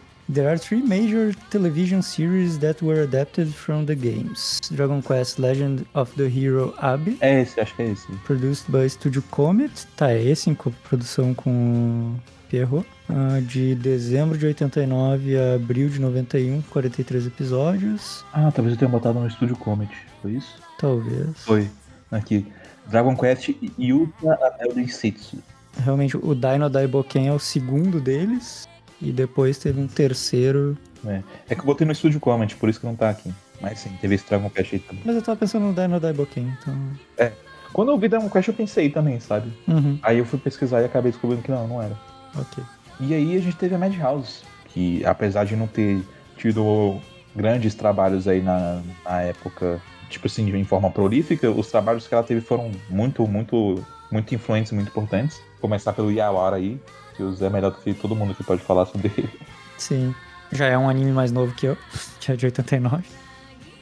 Yawara foi gigante no Japão, sendo tanto o primeiro grande mangá do Naoki Urasawa, que durou de 1986 a 1993, e também o anime, que durou até 1992. Ambos foram muito influentes. Creio que a principal obra de esportes, pelo menos femininos, desse período e tiveram um grande impacto cultural, assim. Era realmente um negócio muito grande no Japão na época.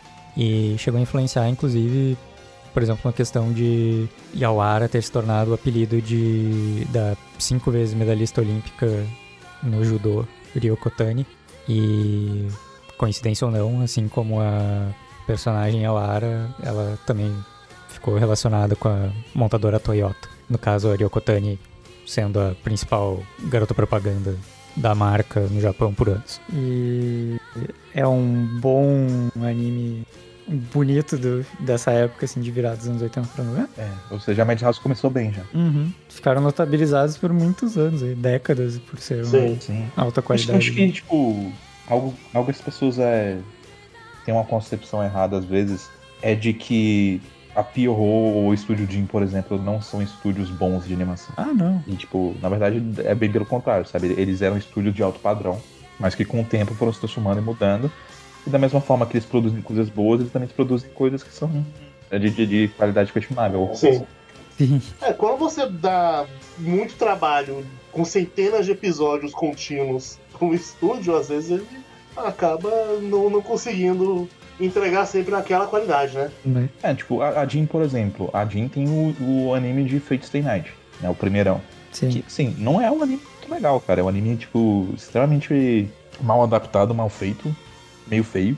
Mas a, a equipe de produção sonora do anime é fantástica, é uma das melhores trilhas sonoras que eu já ouvi no anime, assim. É absurda, né? E, tipo, a trilha sonora foi produzida pelo Kenji Kawai, então você entende. Para quem não, não, não sabe quem é Kenji Kawai, ele também é compositor da trilha sonora de Ghost in the Shell. Uhum. É um cara aí pouco conhecido, pouco importante. Mas eles também, por outro lado, fizeram o, os ovos de Rony Kenshin, que assim, dos anos 90 e 2000, assim, para mim são uma das obras assim, mais bonitas que eu já vi em termos de, de animação. Sim, sim. É bom. É complicado esses altos e baixos, mas normal também. Uhum. A, a Madhouse mesmo também não é não é como se ela fosse perfeita em tudo que faz. Sim, não, faz. Inclusive, ultimamente, assim, é. nos últimos anos, ela foi conhecida justamente por estar decaindo. Não, é, não está nos seus melhores momentos. Sim. É. Mas aí é, ela. A Madhouse também teve.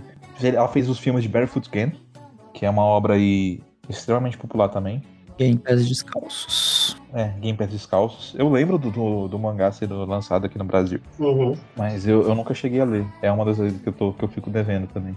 Uhum. E por fim, a, a Madhouse chegou a participar da, da coprodução com a Ashner de Legend of the Galactic Heroes, né? Uhum.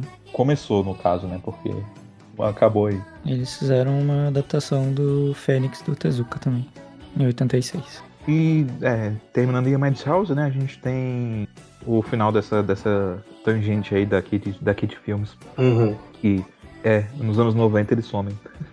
Curioso como as coisas aí acontecem. Não duvido que tenha sido a influência da, da, da, bolha, né? Mas não sei. Pode ser. Eu vi que eles foram. Eles fecharam e foram fragmentados e absorvidos por várias empresas. Faz sentido, né? Considerando o escopo de produção deles, né? Faz sentido. Uhum.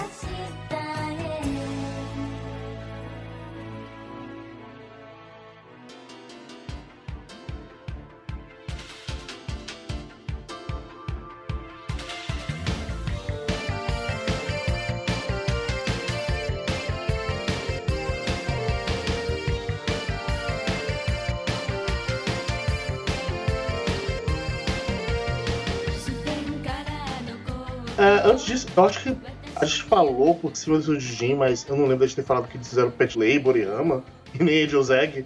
Oh, não, verdade, a gente não falou caralho, velho, perdão. Pulou pra caralho. Isso é coisa importante pra caralho. é, é, não, tipo, o estúdio Jim é o que virou o estúdio Rumiko Takahashi, né, de maneira geral, porque uhum.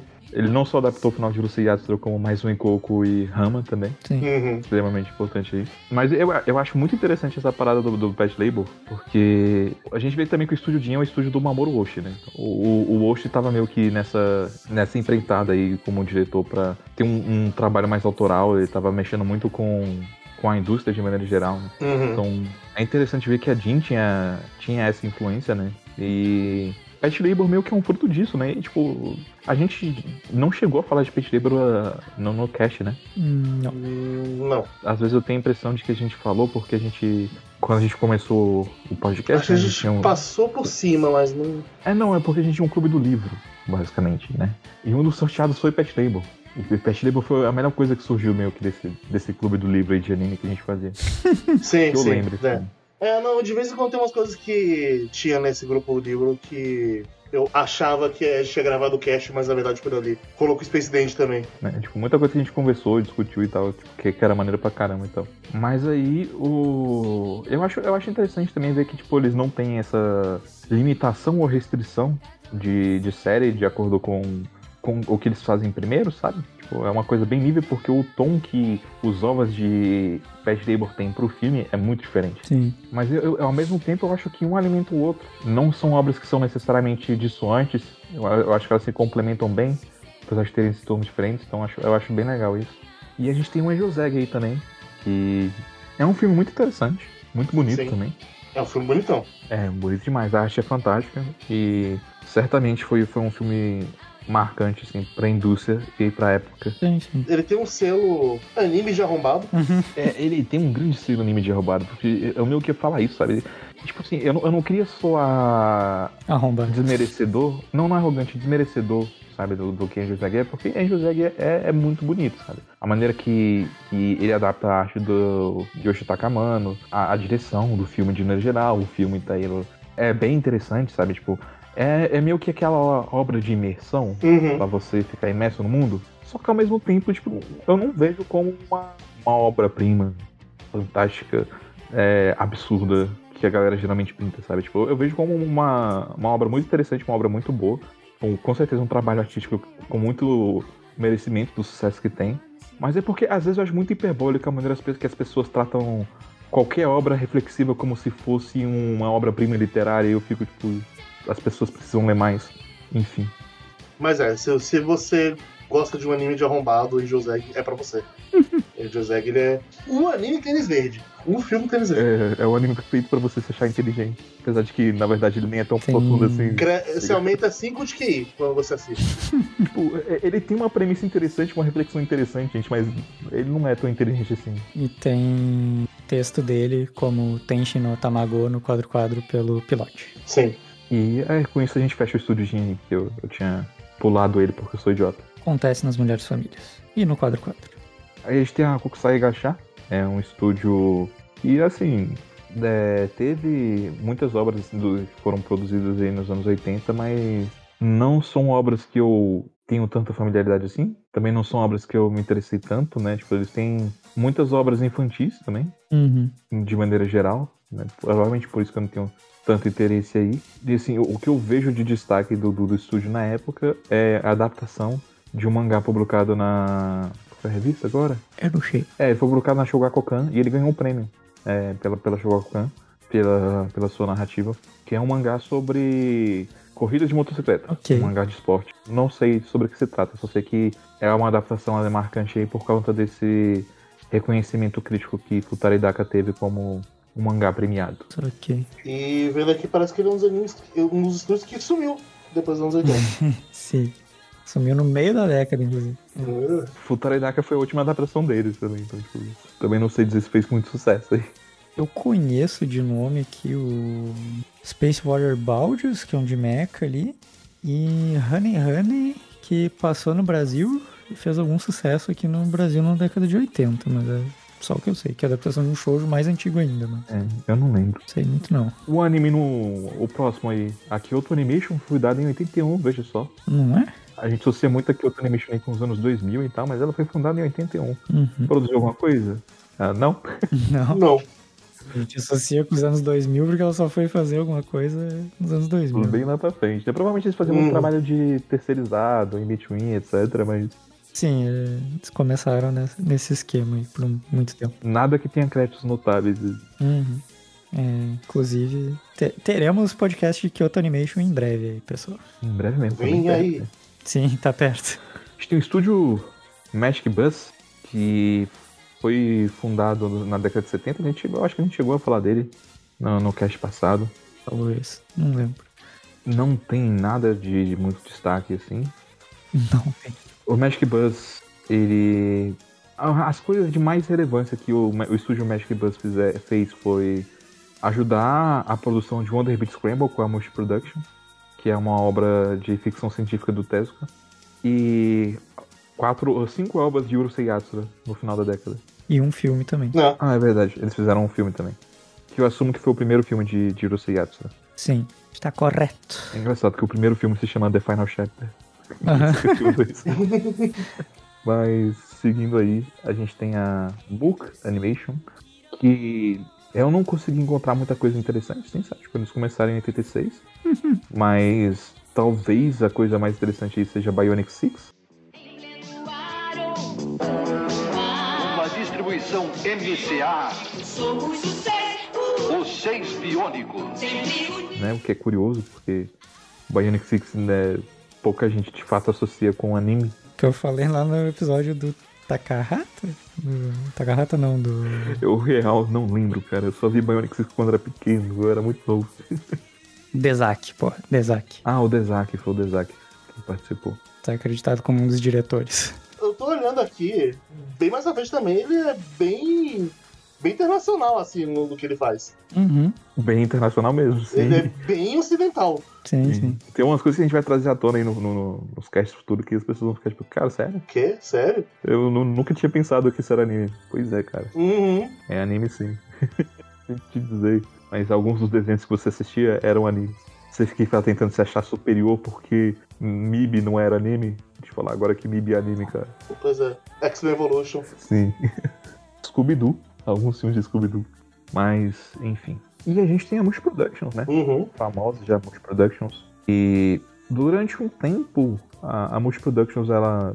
A, a maior parte da, da, da grande produção dela ali foi mais de 60, 70. Uhum. Durante os anos 80 ali, eles já, já meio que não tinham tantas obras assim do Tezuka pra adaptar. Uhum. Não fizeram nada, sabe, com essas obras aí, exceto o Wonder Beat Scramble, né? Que foi uma, uma obra assim, que na verdade é- ela não é uma adaptação de uma obra do Tezuka, mas como ela foi uma obra que foi planejada e supervisionada pelo Tezuka, não tem como deixar de ser acreditada a ele, sabe? Uhum.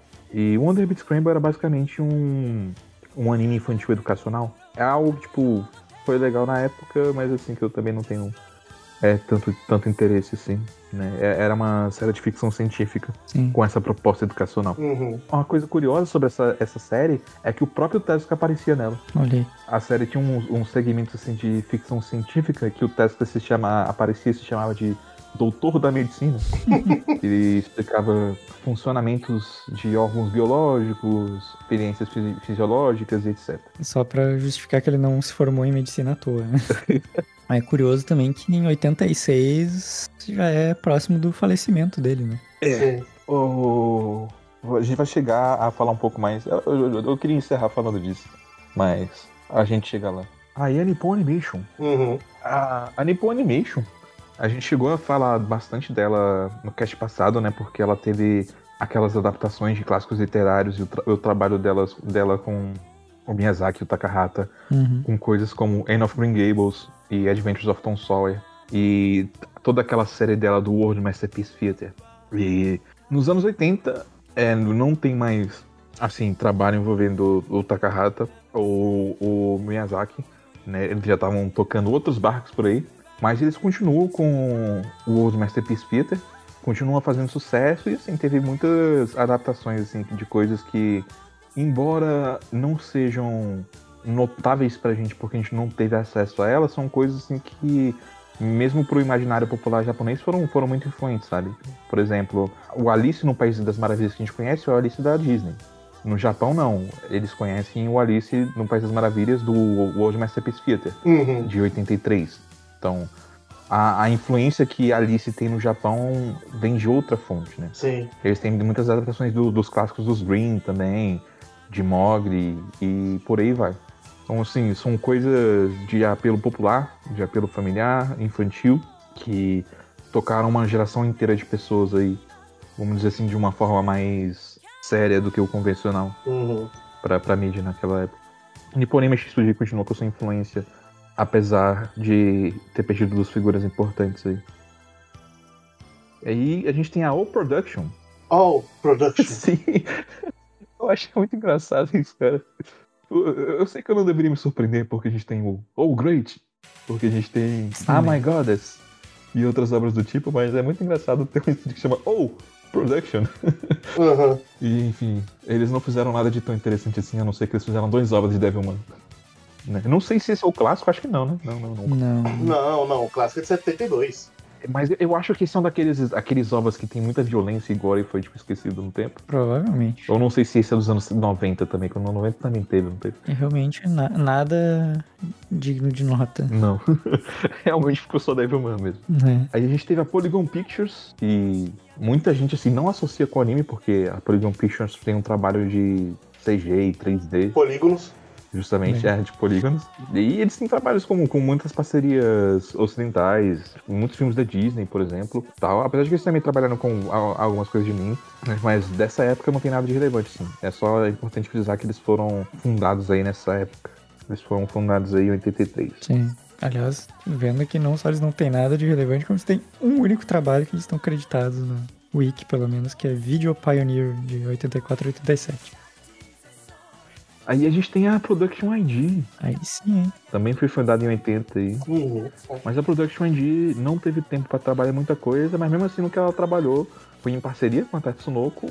E pra gente que, que mora no Brasil é uma coisa que, por incrível que pareça, teve, teve sua relevância, teve sua importância, né? Que foi Zio. Zillion. Acho que talvez a primeira obra assim de é, Space Opera que eu tenha ficado interessado, que tinha um, um apelo diferente do que eu tava acostumado, pelo menos. Uhum. Curiosamente, mesmo sendo velho, eu nunca vi Zillion. É, Eu nunca completei Zillion, mas eu vi pedaços dele. Nunca vi nada de Zillion. Se eu vi, não lembro. Que é bem curioso. Eu sei que tinha muita curiosidade pra ver, é, porque na época, pra mim, parecia uma coisa mais adulta, sabe? Uhum. Mas hoje em dia eu não tenho essa curiosidade, não. Me parece, na verdade, meio que um shonenzão. Talvez uma coisa até meio boba, sei lá. Sim, parece bem bobo. E realmente é meio que só o que eles fizeram, basicamente. Uhum. E é só curioso que, tipo assim, depois de Zillion, o próximo é um que eu tinha já em 94, 95. Ele é um que eu fiquei uns bons anos curioso por causa de alguma revista de anime que eu vi. E daí eu assisti e é uma merda também. Que é Blue Seed, mas tudo bem. Na época, né, tipo, qualquer coisa diferente nova, a gente ficava tipo, "Uh". Hoje em dia é mais difícil a gente se É, empolgar. é que, sei lá, eu de- eu devo ter ficado vendo isso em revista lá pelos meus 13, 14 anos. Daí quando eu fui ver, eu já tinha uns 18 e já achei uma merda. Uhum. E deve-se dizer também que as revistas naquela época ficavam hype- hypeando essas coisas, né? Então, Uhum. eles compravam a pilha assim de uma forma absurda. Total. Não, eu, não lembro de existir nada que revista de anime falasse mal. Não existia crítica, só era. Esse anime é muito foda, esse anime é maravilhoso. Isso quando eles não estavam falando as noventices, oitentices e coisas do tipo. Olha, meu Deus, essa personagem é muito gostosa. Ah, e são, são coisas que realmente estavam nas revistas daquela época. Sim. Louco demais. Enfim, a gente tem a Shaft também, né? A gente já Olha sabia. aí. A gente já chegou a comentar dela no, no cast passado. Existe também um podcast da Shaft. Sim, né? Mas a Shaft não fez nada. então, é, ela fez dois ovos que, tipo, não, não são dignos de menção. E a gente já, já aprofundou bastante sobre eles no cast da Shaft aí. Que inclusive Sim. é um cast muito interessante, cara. Eu eu é, ouvir. É, ela vai aparecer mais com frequência só do, no meio dos anos 90 só. Sim. A gente tem a Shin Animation, que eu não tô muito familiarizado com as obras assim da, Shin Animation, pra ser bem sincero. Principalmente porque a maior parte das obras da Shin Animation nesse período são obras é, adaptadas de Fujiko a Fujio, é, que na verdade não era uma pessoa só, era um grupo de é, coautores. Fujiko Fujio era uma dupla composta em 1951 pelos dois mangakas Fujimoto Hiroshi e Abikomoto, que após se separarem passaram a publicar respectivamente com os nomes de Fujiko F Fujio e Fujiko Fujio A. É, tipo, eles tiveram muitas, muitas, muitas obras é, importantes e influentes aí. Sim, É, e é, é curioso, porque, tipo, pelo traço você assumiria que são só obras infantis, mas não. Tem obras genuinamente voltadas para um público adulto e bem maduras. né? Eles só têm um traço infantil aí. sim. Não sei se talvez pelo contraste, alguma coisa assim, né? Mas, por exemplo, The Laughing Salesman não é uma obra infantil. Sim. É, são os criadores do Doraemon e tal. e- Tinha muita obra infantil, mas tinha obras com apelos diversos aí da, dessa Sim. equipe. É uma coisa Então- meio tezuka, assim, de, pra tudo quanto é gosto, milhões de coisas. Sim, eu, eu, eu destacaria Kaibutsu-kun e The Laughing Salesman. Uhum. Não conheço nenhum outro também, ficaria nos mesmos também. É, tipo, eu acho que pra gente a, maior- a nossa maior barreira com essa época de 70 e 80, assim, no geral, é que, curiosamente, fica muito 8 ou 80. que piada idiota foi mal. Tô rindo do como minha piada foi. Mas, enfim.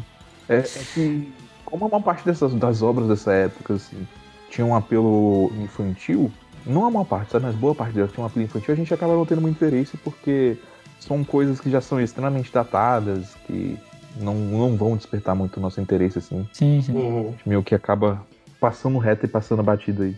É, é meio generalizado, não tem nem muito acesso a muitas dessas coisas. Tem isso também. Sim. E só pra citar, teve Doraemon pra caralho, né? Teve. e aí a gente começa os estúdios, estúdio com. Tem, tem estúdio no nome mesmo. Tem O um estúdio estúdio 4 quatro graus. graus. Baita nome também. Por que 4 graus? De verdade. Eu não sei, cara, mas eles quiseram nomear porque a 4 graus é a temperatura no qual a água é mais densa. Olha aí. Então é um estúdio denso. É, estúdio de alta densidade.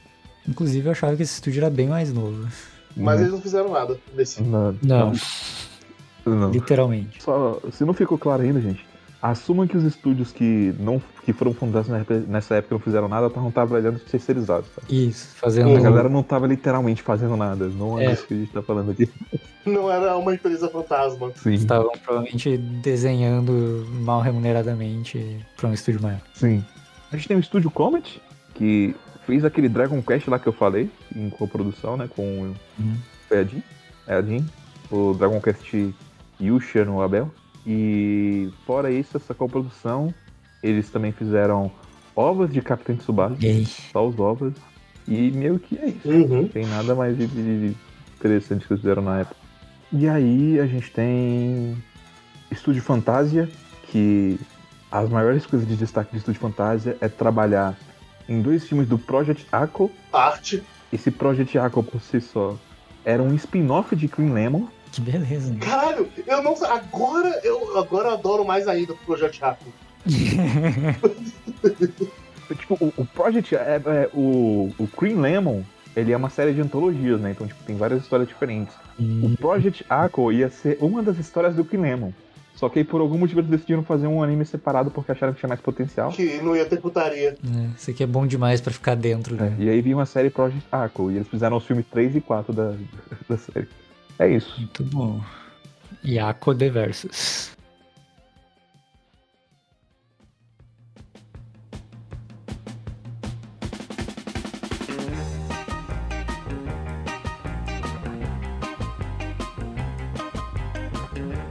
A gente tem a Ghibli. Estúdio Ghibli. É, a Ghibli tem esse estúdio redundante no nome. e assim, chutaram o pau da barraca escrotamente.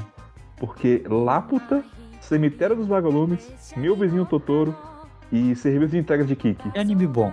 Esses quatro filmes aí já fazem mais estrago que a maior parte do que a gente falou até, aqui até agora, sabe? Uhum. Só é realmente impressionante o, o histórico da, da- do estúdio Ghibli, né? E, tipo, é notável que grande parte do sucesso deles é por conta dessa estreia.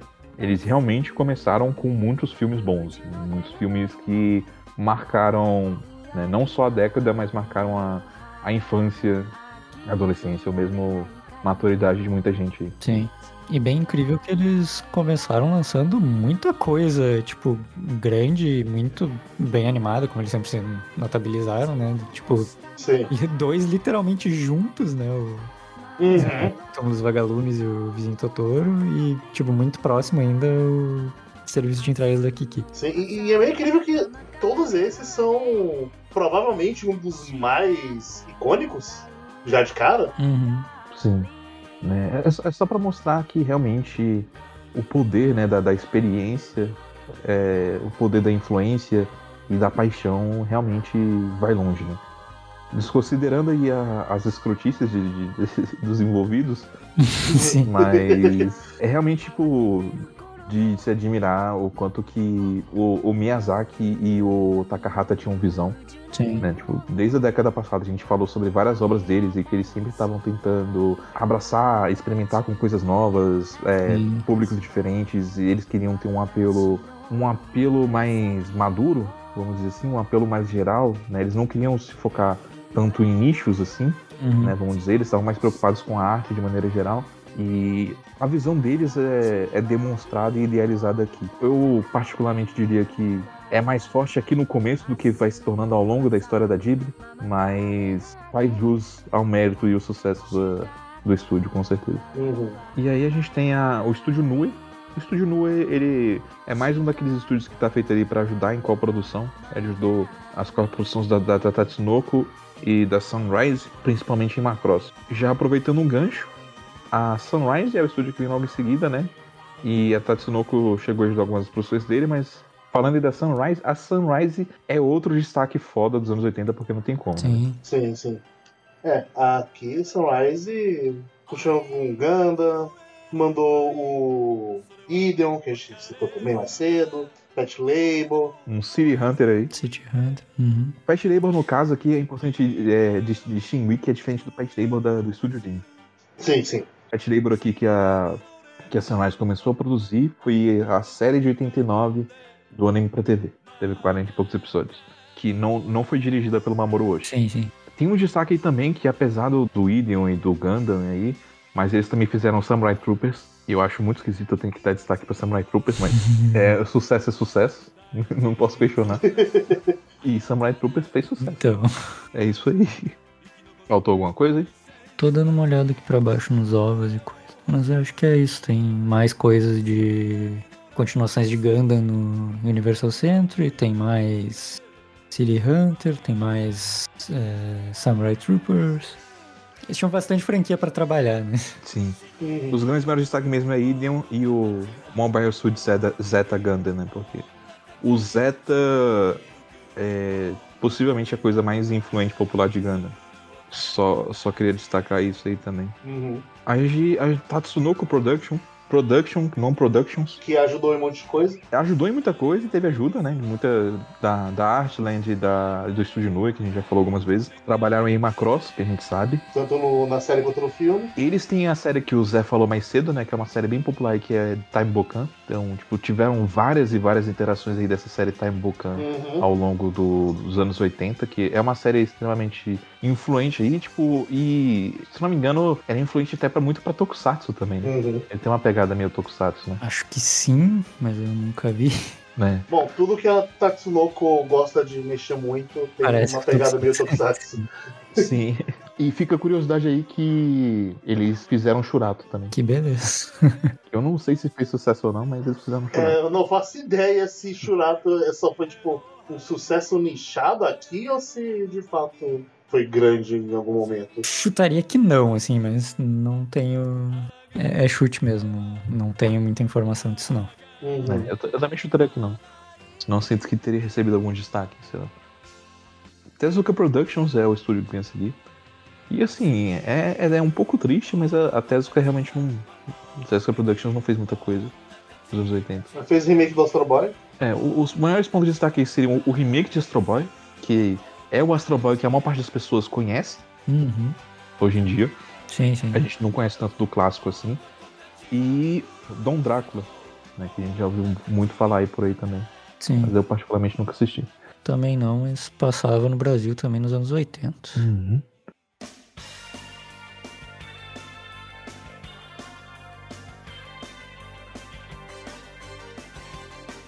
Continuando aí, a gente tem outro estúdio extremamente importante aí.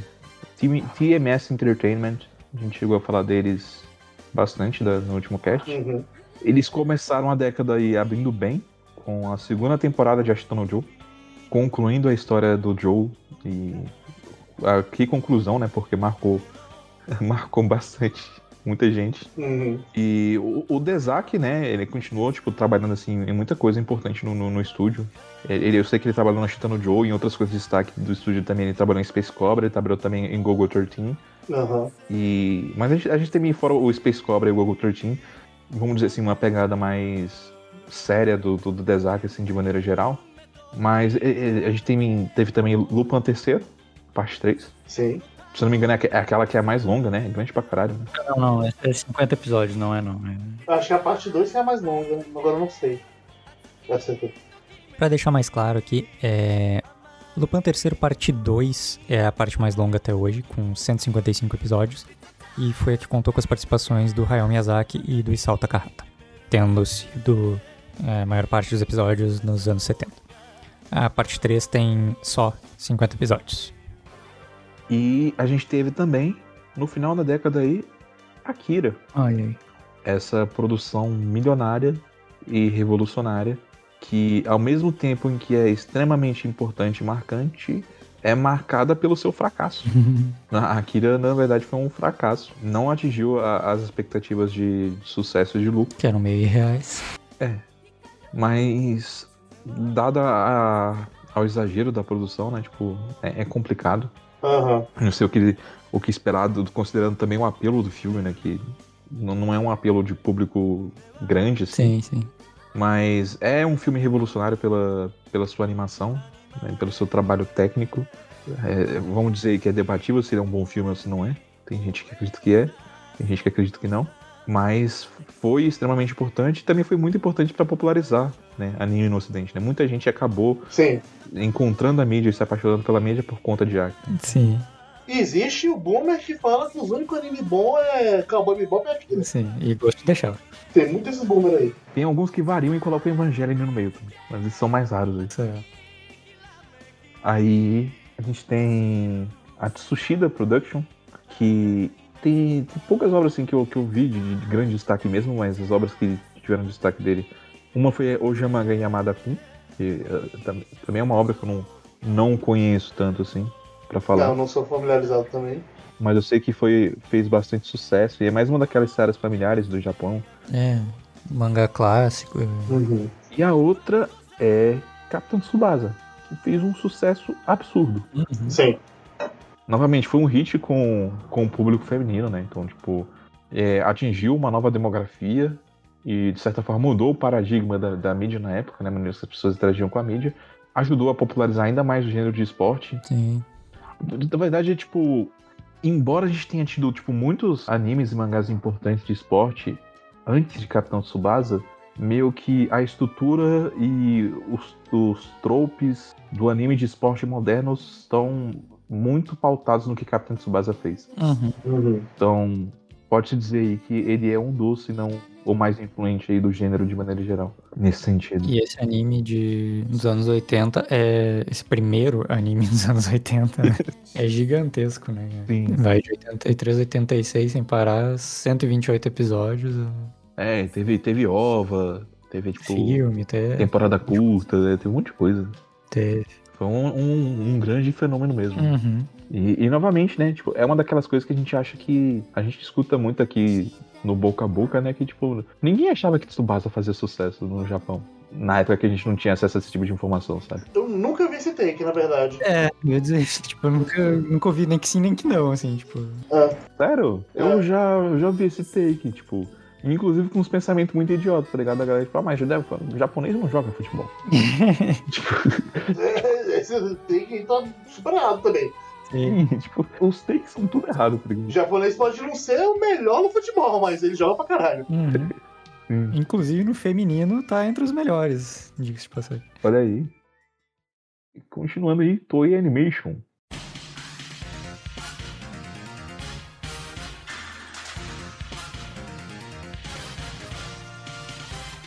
Outro estúdio absurdo, Uhum. principalmente nessa época. Talvez o mais absurdo. Assim, que em todos os anos tá fazendo coisa pra caralho. Sim. Tipo, talvez seja o mais absurdo, sabe? Eu acho que é uma competição aí entre a Toei Animation, a Ghibli e a Sunrise. É que pela, pela escala, tipo, a Toei é, é trapaça, assim, né? É, é tipo, atrapassa. Então, tipo assim, eles têm Doctor Slump, é, Kinnikuman, Hokuto no Ken, Transformers, Dragon Ball, Saint Seiya e Galaxy Express 999. Gegege no Kitaro. Pra quem não sabe, talvez, o Kinnikuman é músculo total. Sim. Isso, isso. Eu achei curioso também, porque eu, achava, eu jurava que Músculo Total era dos anos 90. Uhum. Ah, não, é, é 80 mesmo. É que eu acho que ele tem um dos anos 90 também. É, tem um. Acho que tem uma versão Ah. mais recente dele. Ah, então deve ser isso, deve ser isso, né? Mas é com mangá longo também. Sim. Uhum. Tem, tem também Sakigaki Otokojuku, que é outro shonen famosinho. Sim. Mas é, tipo, só, só, só dela pegar, assim, a nata da Shonen Jump pra fazer as coisas, tipo, Sim. já, Uhum. já não tem como, como superar, assim, sabe? Dragon Ball, Hokuto no Ken é absurdo. Saint Seiya, né? Tu pensa nos, nos joguinhos crossover da Jump, uns 70% tão, são da Toei. assim. Eu, eu, eu quis dar destaque aqui pro Galaxy Express 999 porque, embora ele tenha tido mais sucesso e influência na década passada, ele conclui aqui na década de 80, né? Uhum. Então eu, eu queria trazer esse destaque aí pra ele também, né? Sim, sim. Mas ah, é claro que a, a, a Toei Animation aqui a gente vê uma, um aprofundamento de outro tipo de, de produção, né? Que é a produção adaptação de mangá. Uhum. A gente pode falar um pouquinho de Transformer aí, que é obra pra fa- vender boneco, vender brinquedo. Uhum. Mas a adaptação de mangá foi. A Toei meio que ditou o que deve ser feito uma adaptação. Como fazer uma adaptação. Pro bem e pro mal. Sim, aham, com certeza. As maneiras que as pessoas criam é, encheções de linguiça, como reduzir o ritmo, como criar cenas de impacto. Tudo isso foi um pouco definido pela Toei Animation. Então, Aham. É, que não foi definido foi massificado por eles. lá. Sim.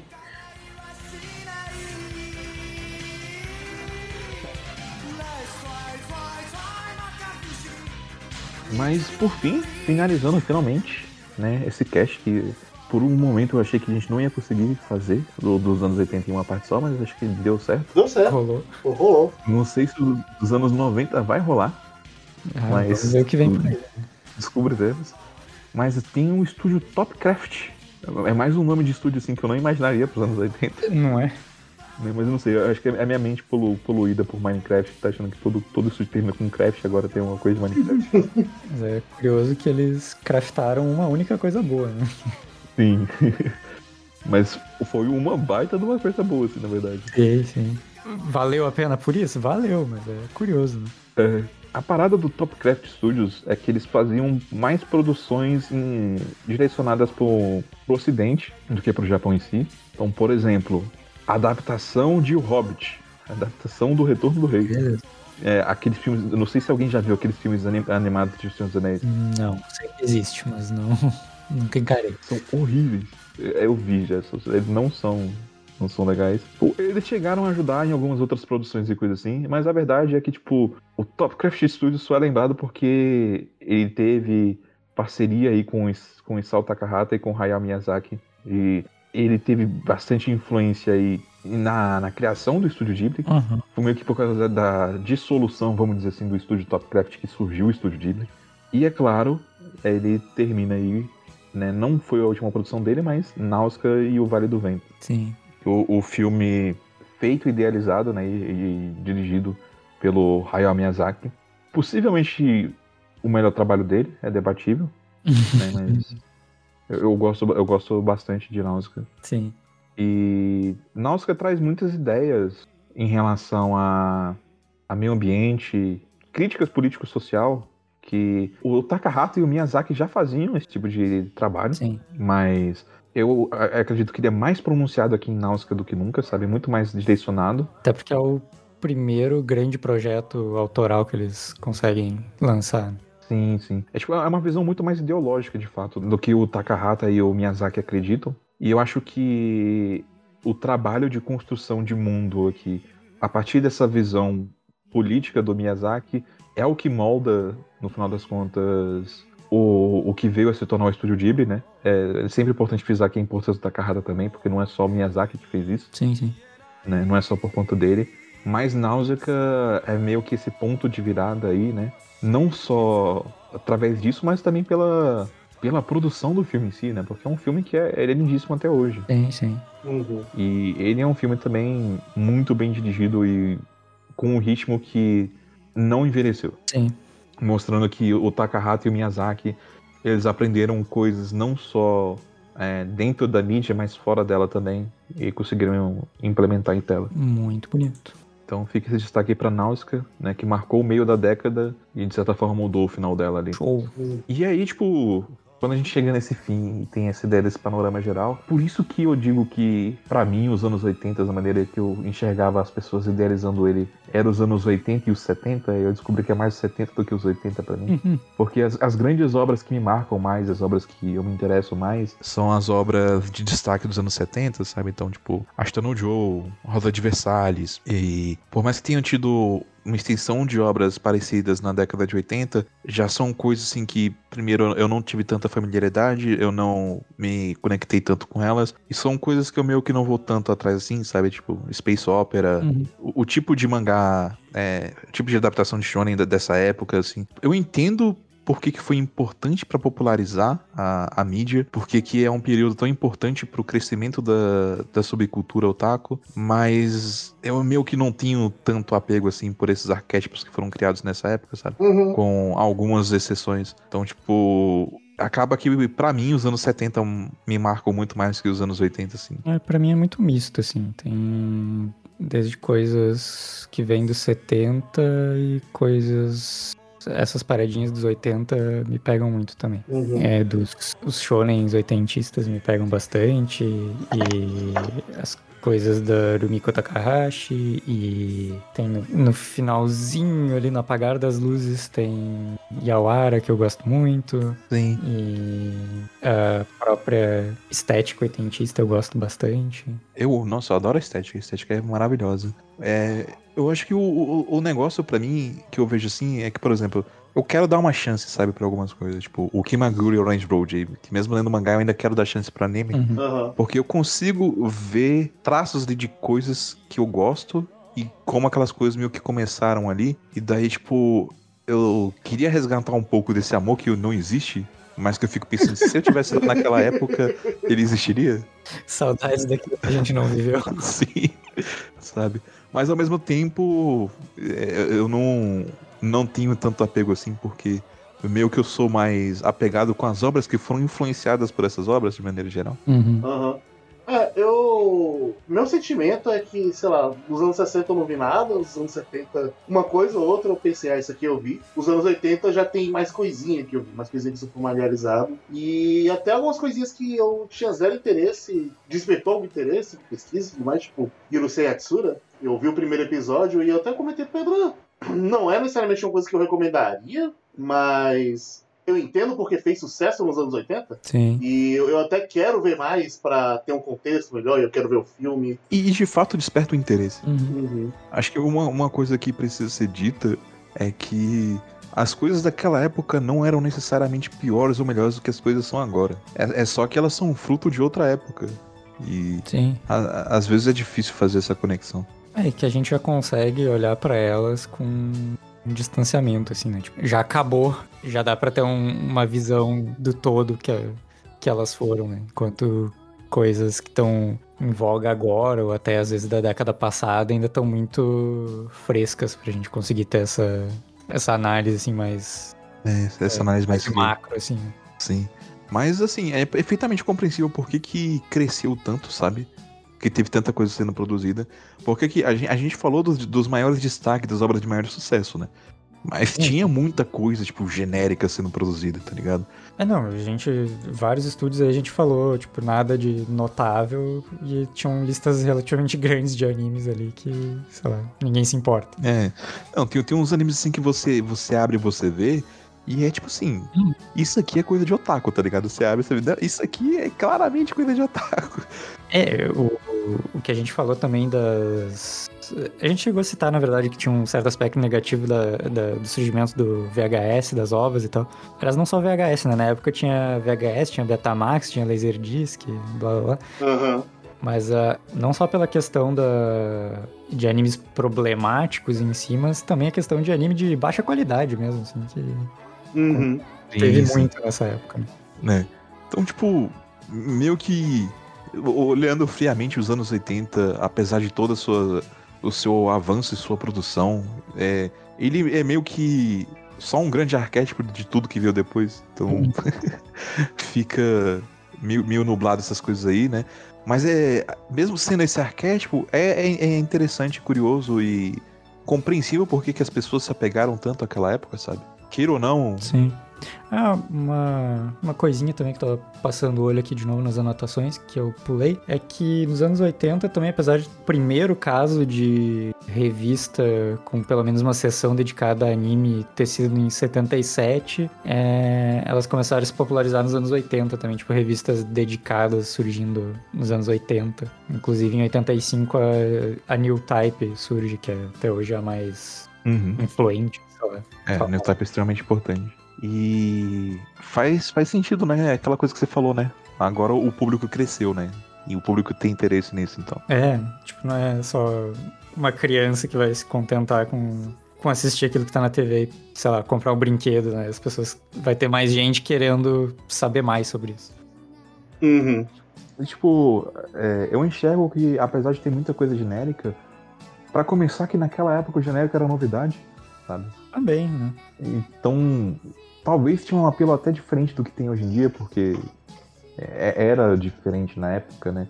É, Hoje em dia Isso é é uma coisa, coisa. importante de se falar também na, na contramão desse distanciamento, que é tu poder aproveitar certas coisas só na época, né? Que olhando daí em retrospecto tem essa questão de muita coisa se perder por parecer genérica e tal, mas na época talvez fosse mais aproveitado. E, tipo, isso é algo que na verdade é natural e acontece, né? Tipo, Sim, sim. a gente tem esse grande debate hoje em dia da, saturação da- de tropes, de arquétipos e de, de animes, né, no geral, porque tem muita Uhum. coisa sendo feita, muita coisa genérica, muita adaptação de light novel, tem as mesmas piadas sendo feitas repetidas vezes, e, tipo, é, é- é normal cansar. Eu, eu tô tão cansado que eu não vejo anime faz três anos. eu né, só vejo anime pro podcast, basicamente, não assisto anime novo. Quadro quadro cansou o Pedro dizendo. É, é porque eu, eu vi muita coisa também, gente. Eu vi muito- muita coisa ruim, muita coisa boa também, mas muita coisa ruim. Uhum. Mas todo mundo, pelo menos, passa por uma fase parecida. Porque é a fase de quando você é novo e você não conhece nada. Uhum. Sim. Então, tipo, quando você é novo, o genérico ainda tem um apelo, porque é seu primeiro contato com aquilo. Aham. É, é- é daí que vem os 300 animes de 2000 que eu assisti. Sim. Então, tipo, eu consigo entender perfeitamente porque que foi algo tão marcante e fez sucesso naquela época, porque cresceu tanto, né? Uhum. Uhum. Mas é, é- é triste terminar, ter que terminar o podcast nesse tom, né? Mas apesar né, desse crescimento, a gente tem que deixar aí o gancho pro próximo, que é a década terminou em tom de desesperança, na verdade. Aham. Porque a gente teve muitas coisas ruins acontecendo ao mesmo tempo. Então a gente teve o incidente do Tsutomu Miyazaki, que a gente já citou. Uhum. Sim. Toda a controvérsia e debate e luta de liberdade de expressão que isso acabou proporcionando depois. A gente teve o estouro da, da bolha econômica japonesa, assim, que afetou as produções e tudo mais. E o Tezuka Osamu Tezuka morreu. Faleceu em 89, aí, encerrando a década. Com esse tom triste do o pai do mangá nos deixando aí. Exatamente. Mas em 88 eu nasci, gente. Tá tudo bem. É, como sempre, o universo é em equilíbrio, né? Caraca, ok. Cara, Vamos ver, né? O que, é que o futuro reserva aí dos anos, dos anos 90, mas eu tô curioso pra estudar mais sobre esse período historicamente, né? Eu vou ver se eu consigo encontrar mais informações, Uhum. porque ele realmente é, é um período aí fascinante e muito importante, muito importante pra tudo que foi moldado e veio depois. Sempre legal pesquisar pra esses episódios. sim. Mas acho que é isso. É isso. Temos um cast. Acabou a bolha econômica e acabou o cast também. Sim. Voltar pra minha pobreza aqui. Mas é, então. Até ano que vem com o cast de anos 90. Então até o próximo podcast. Até o próximo podcast, que não vai ser ano que vem, assim, pra. Mas sei lá, vai que você é uma pessoa que por acaso só se interessa pelos castes de estúdios. Vai saber. Mas sim, se você só se interessa pela história, até o ano que vem. Eu, eu acho que o próximo é Gnoside. Então assistam Genocide, gente. Né? Vai ser só um anime que vocês vão falar? Ou vocês vão falar do mangá? Não, vai ser do mangá. O anime ele não termina a história. Ah, tá. É porque eu vi gente que, tava assistindo anime. Eu tô vendo o anime.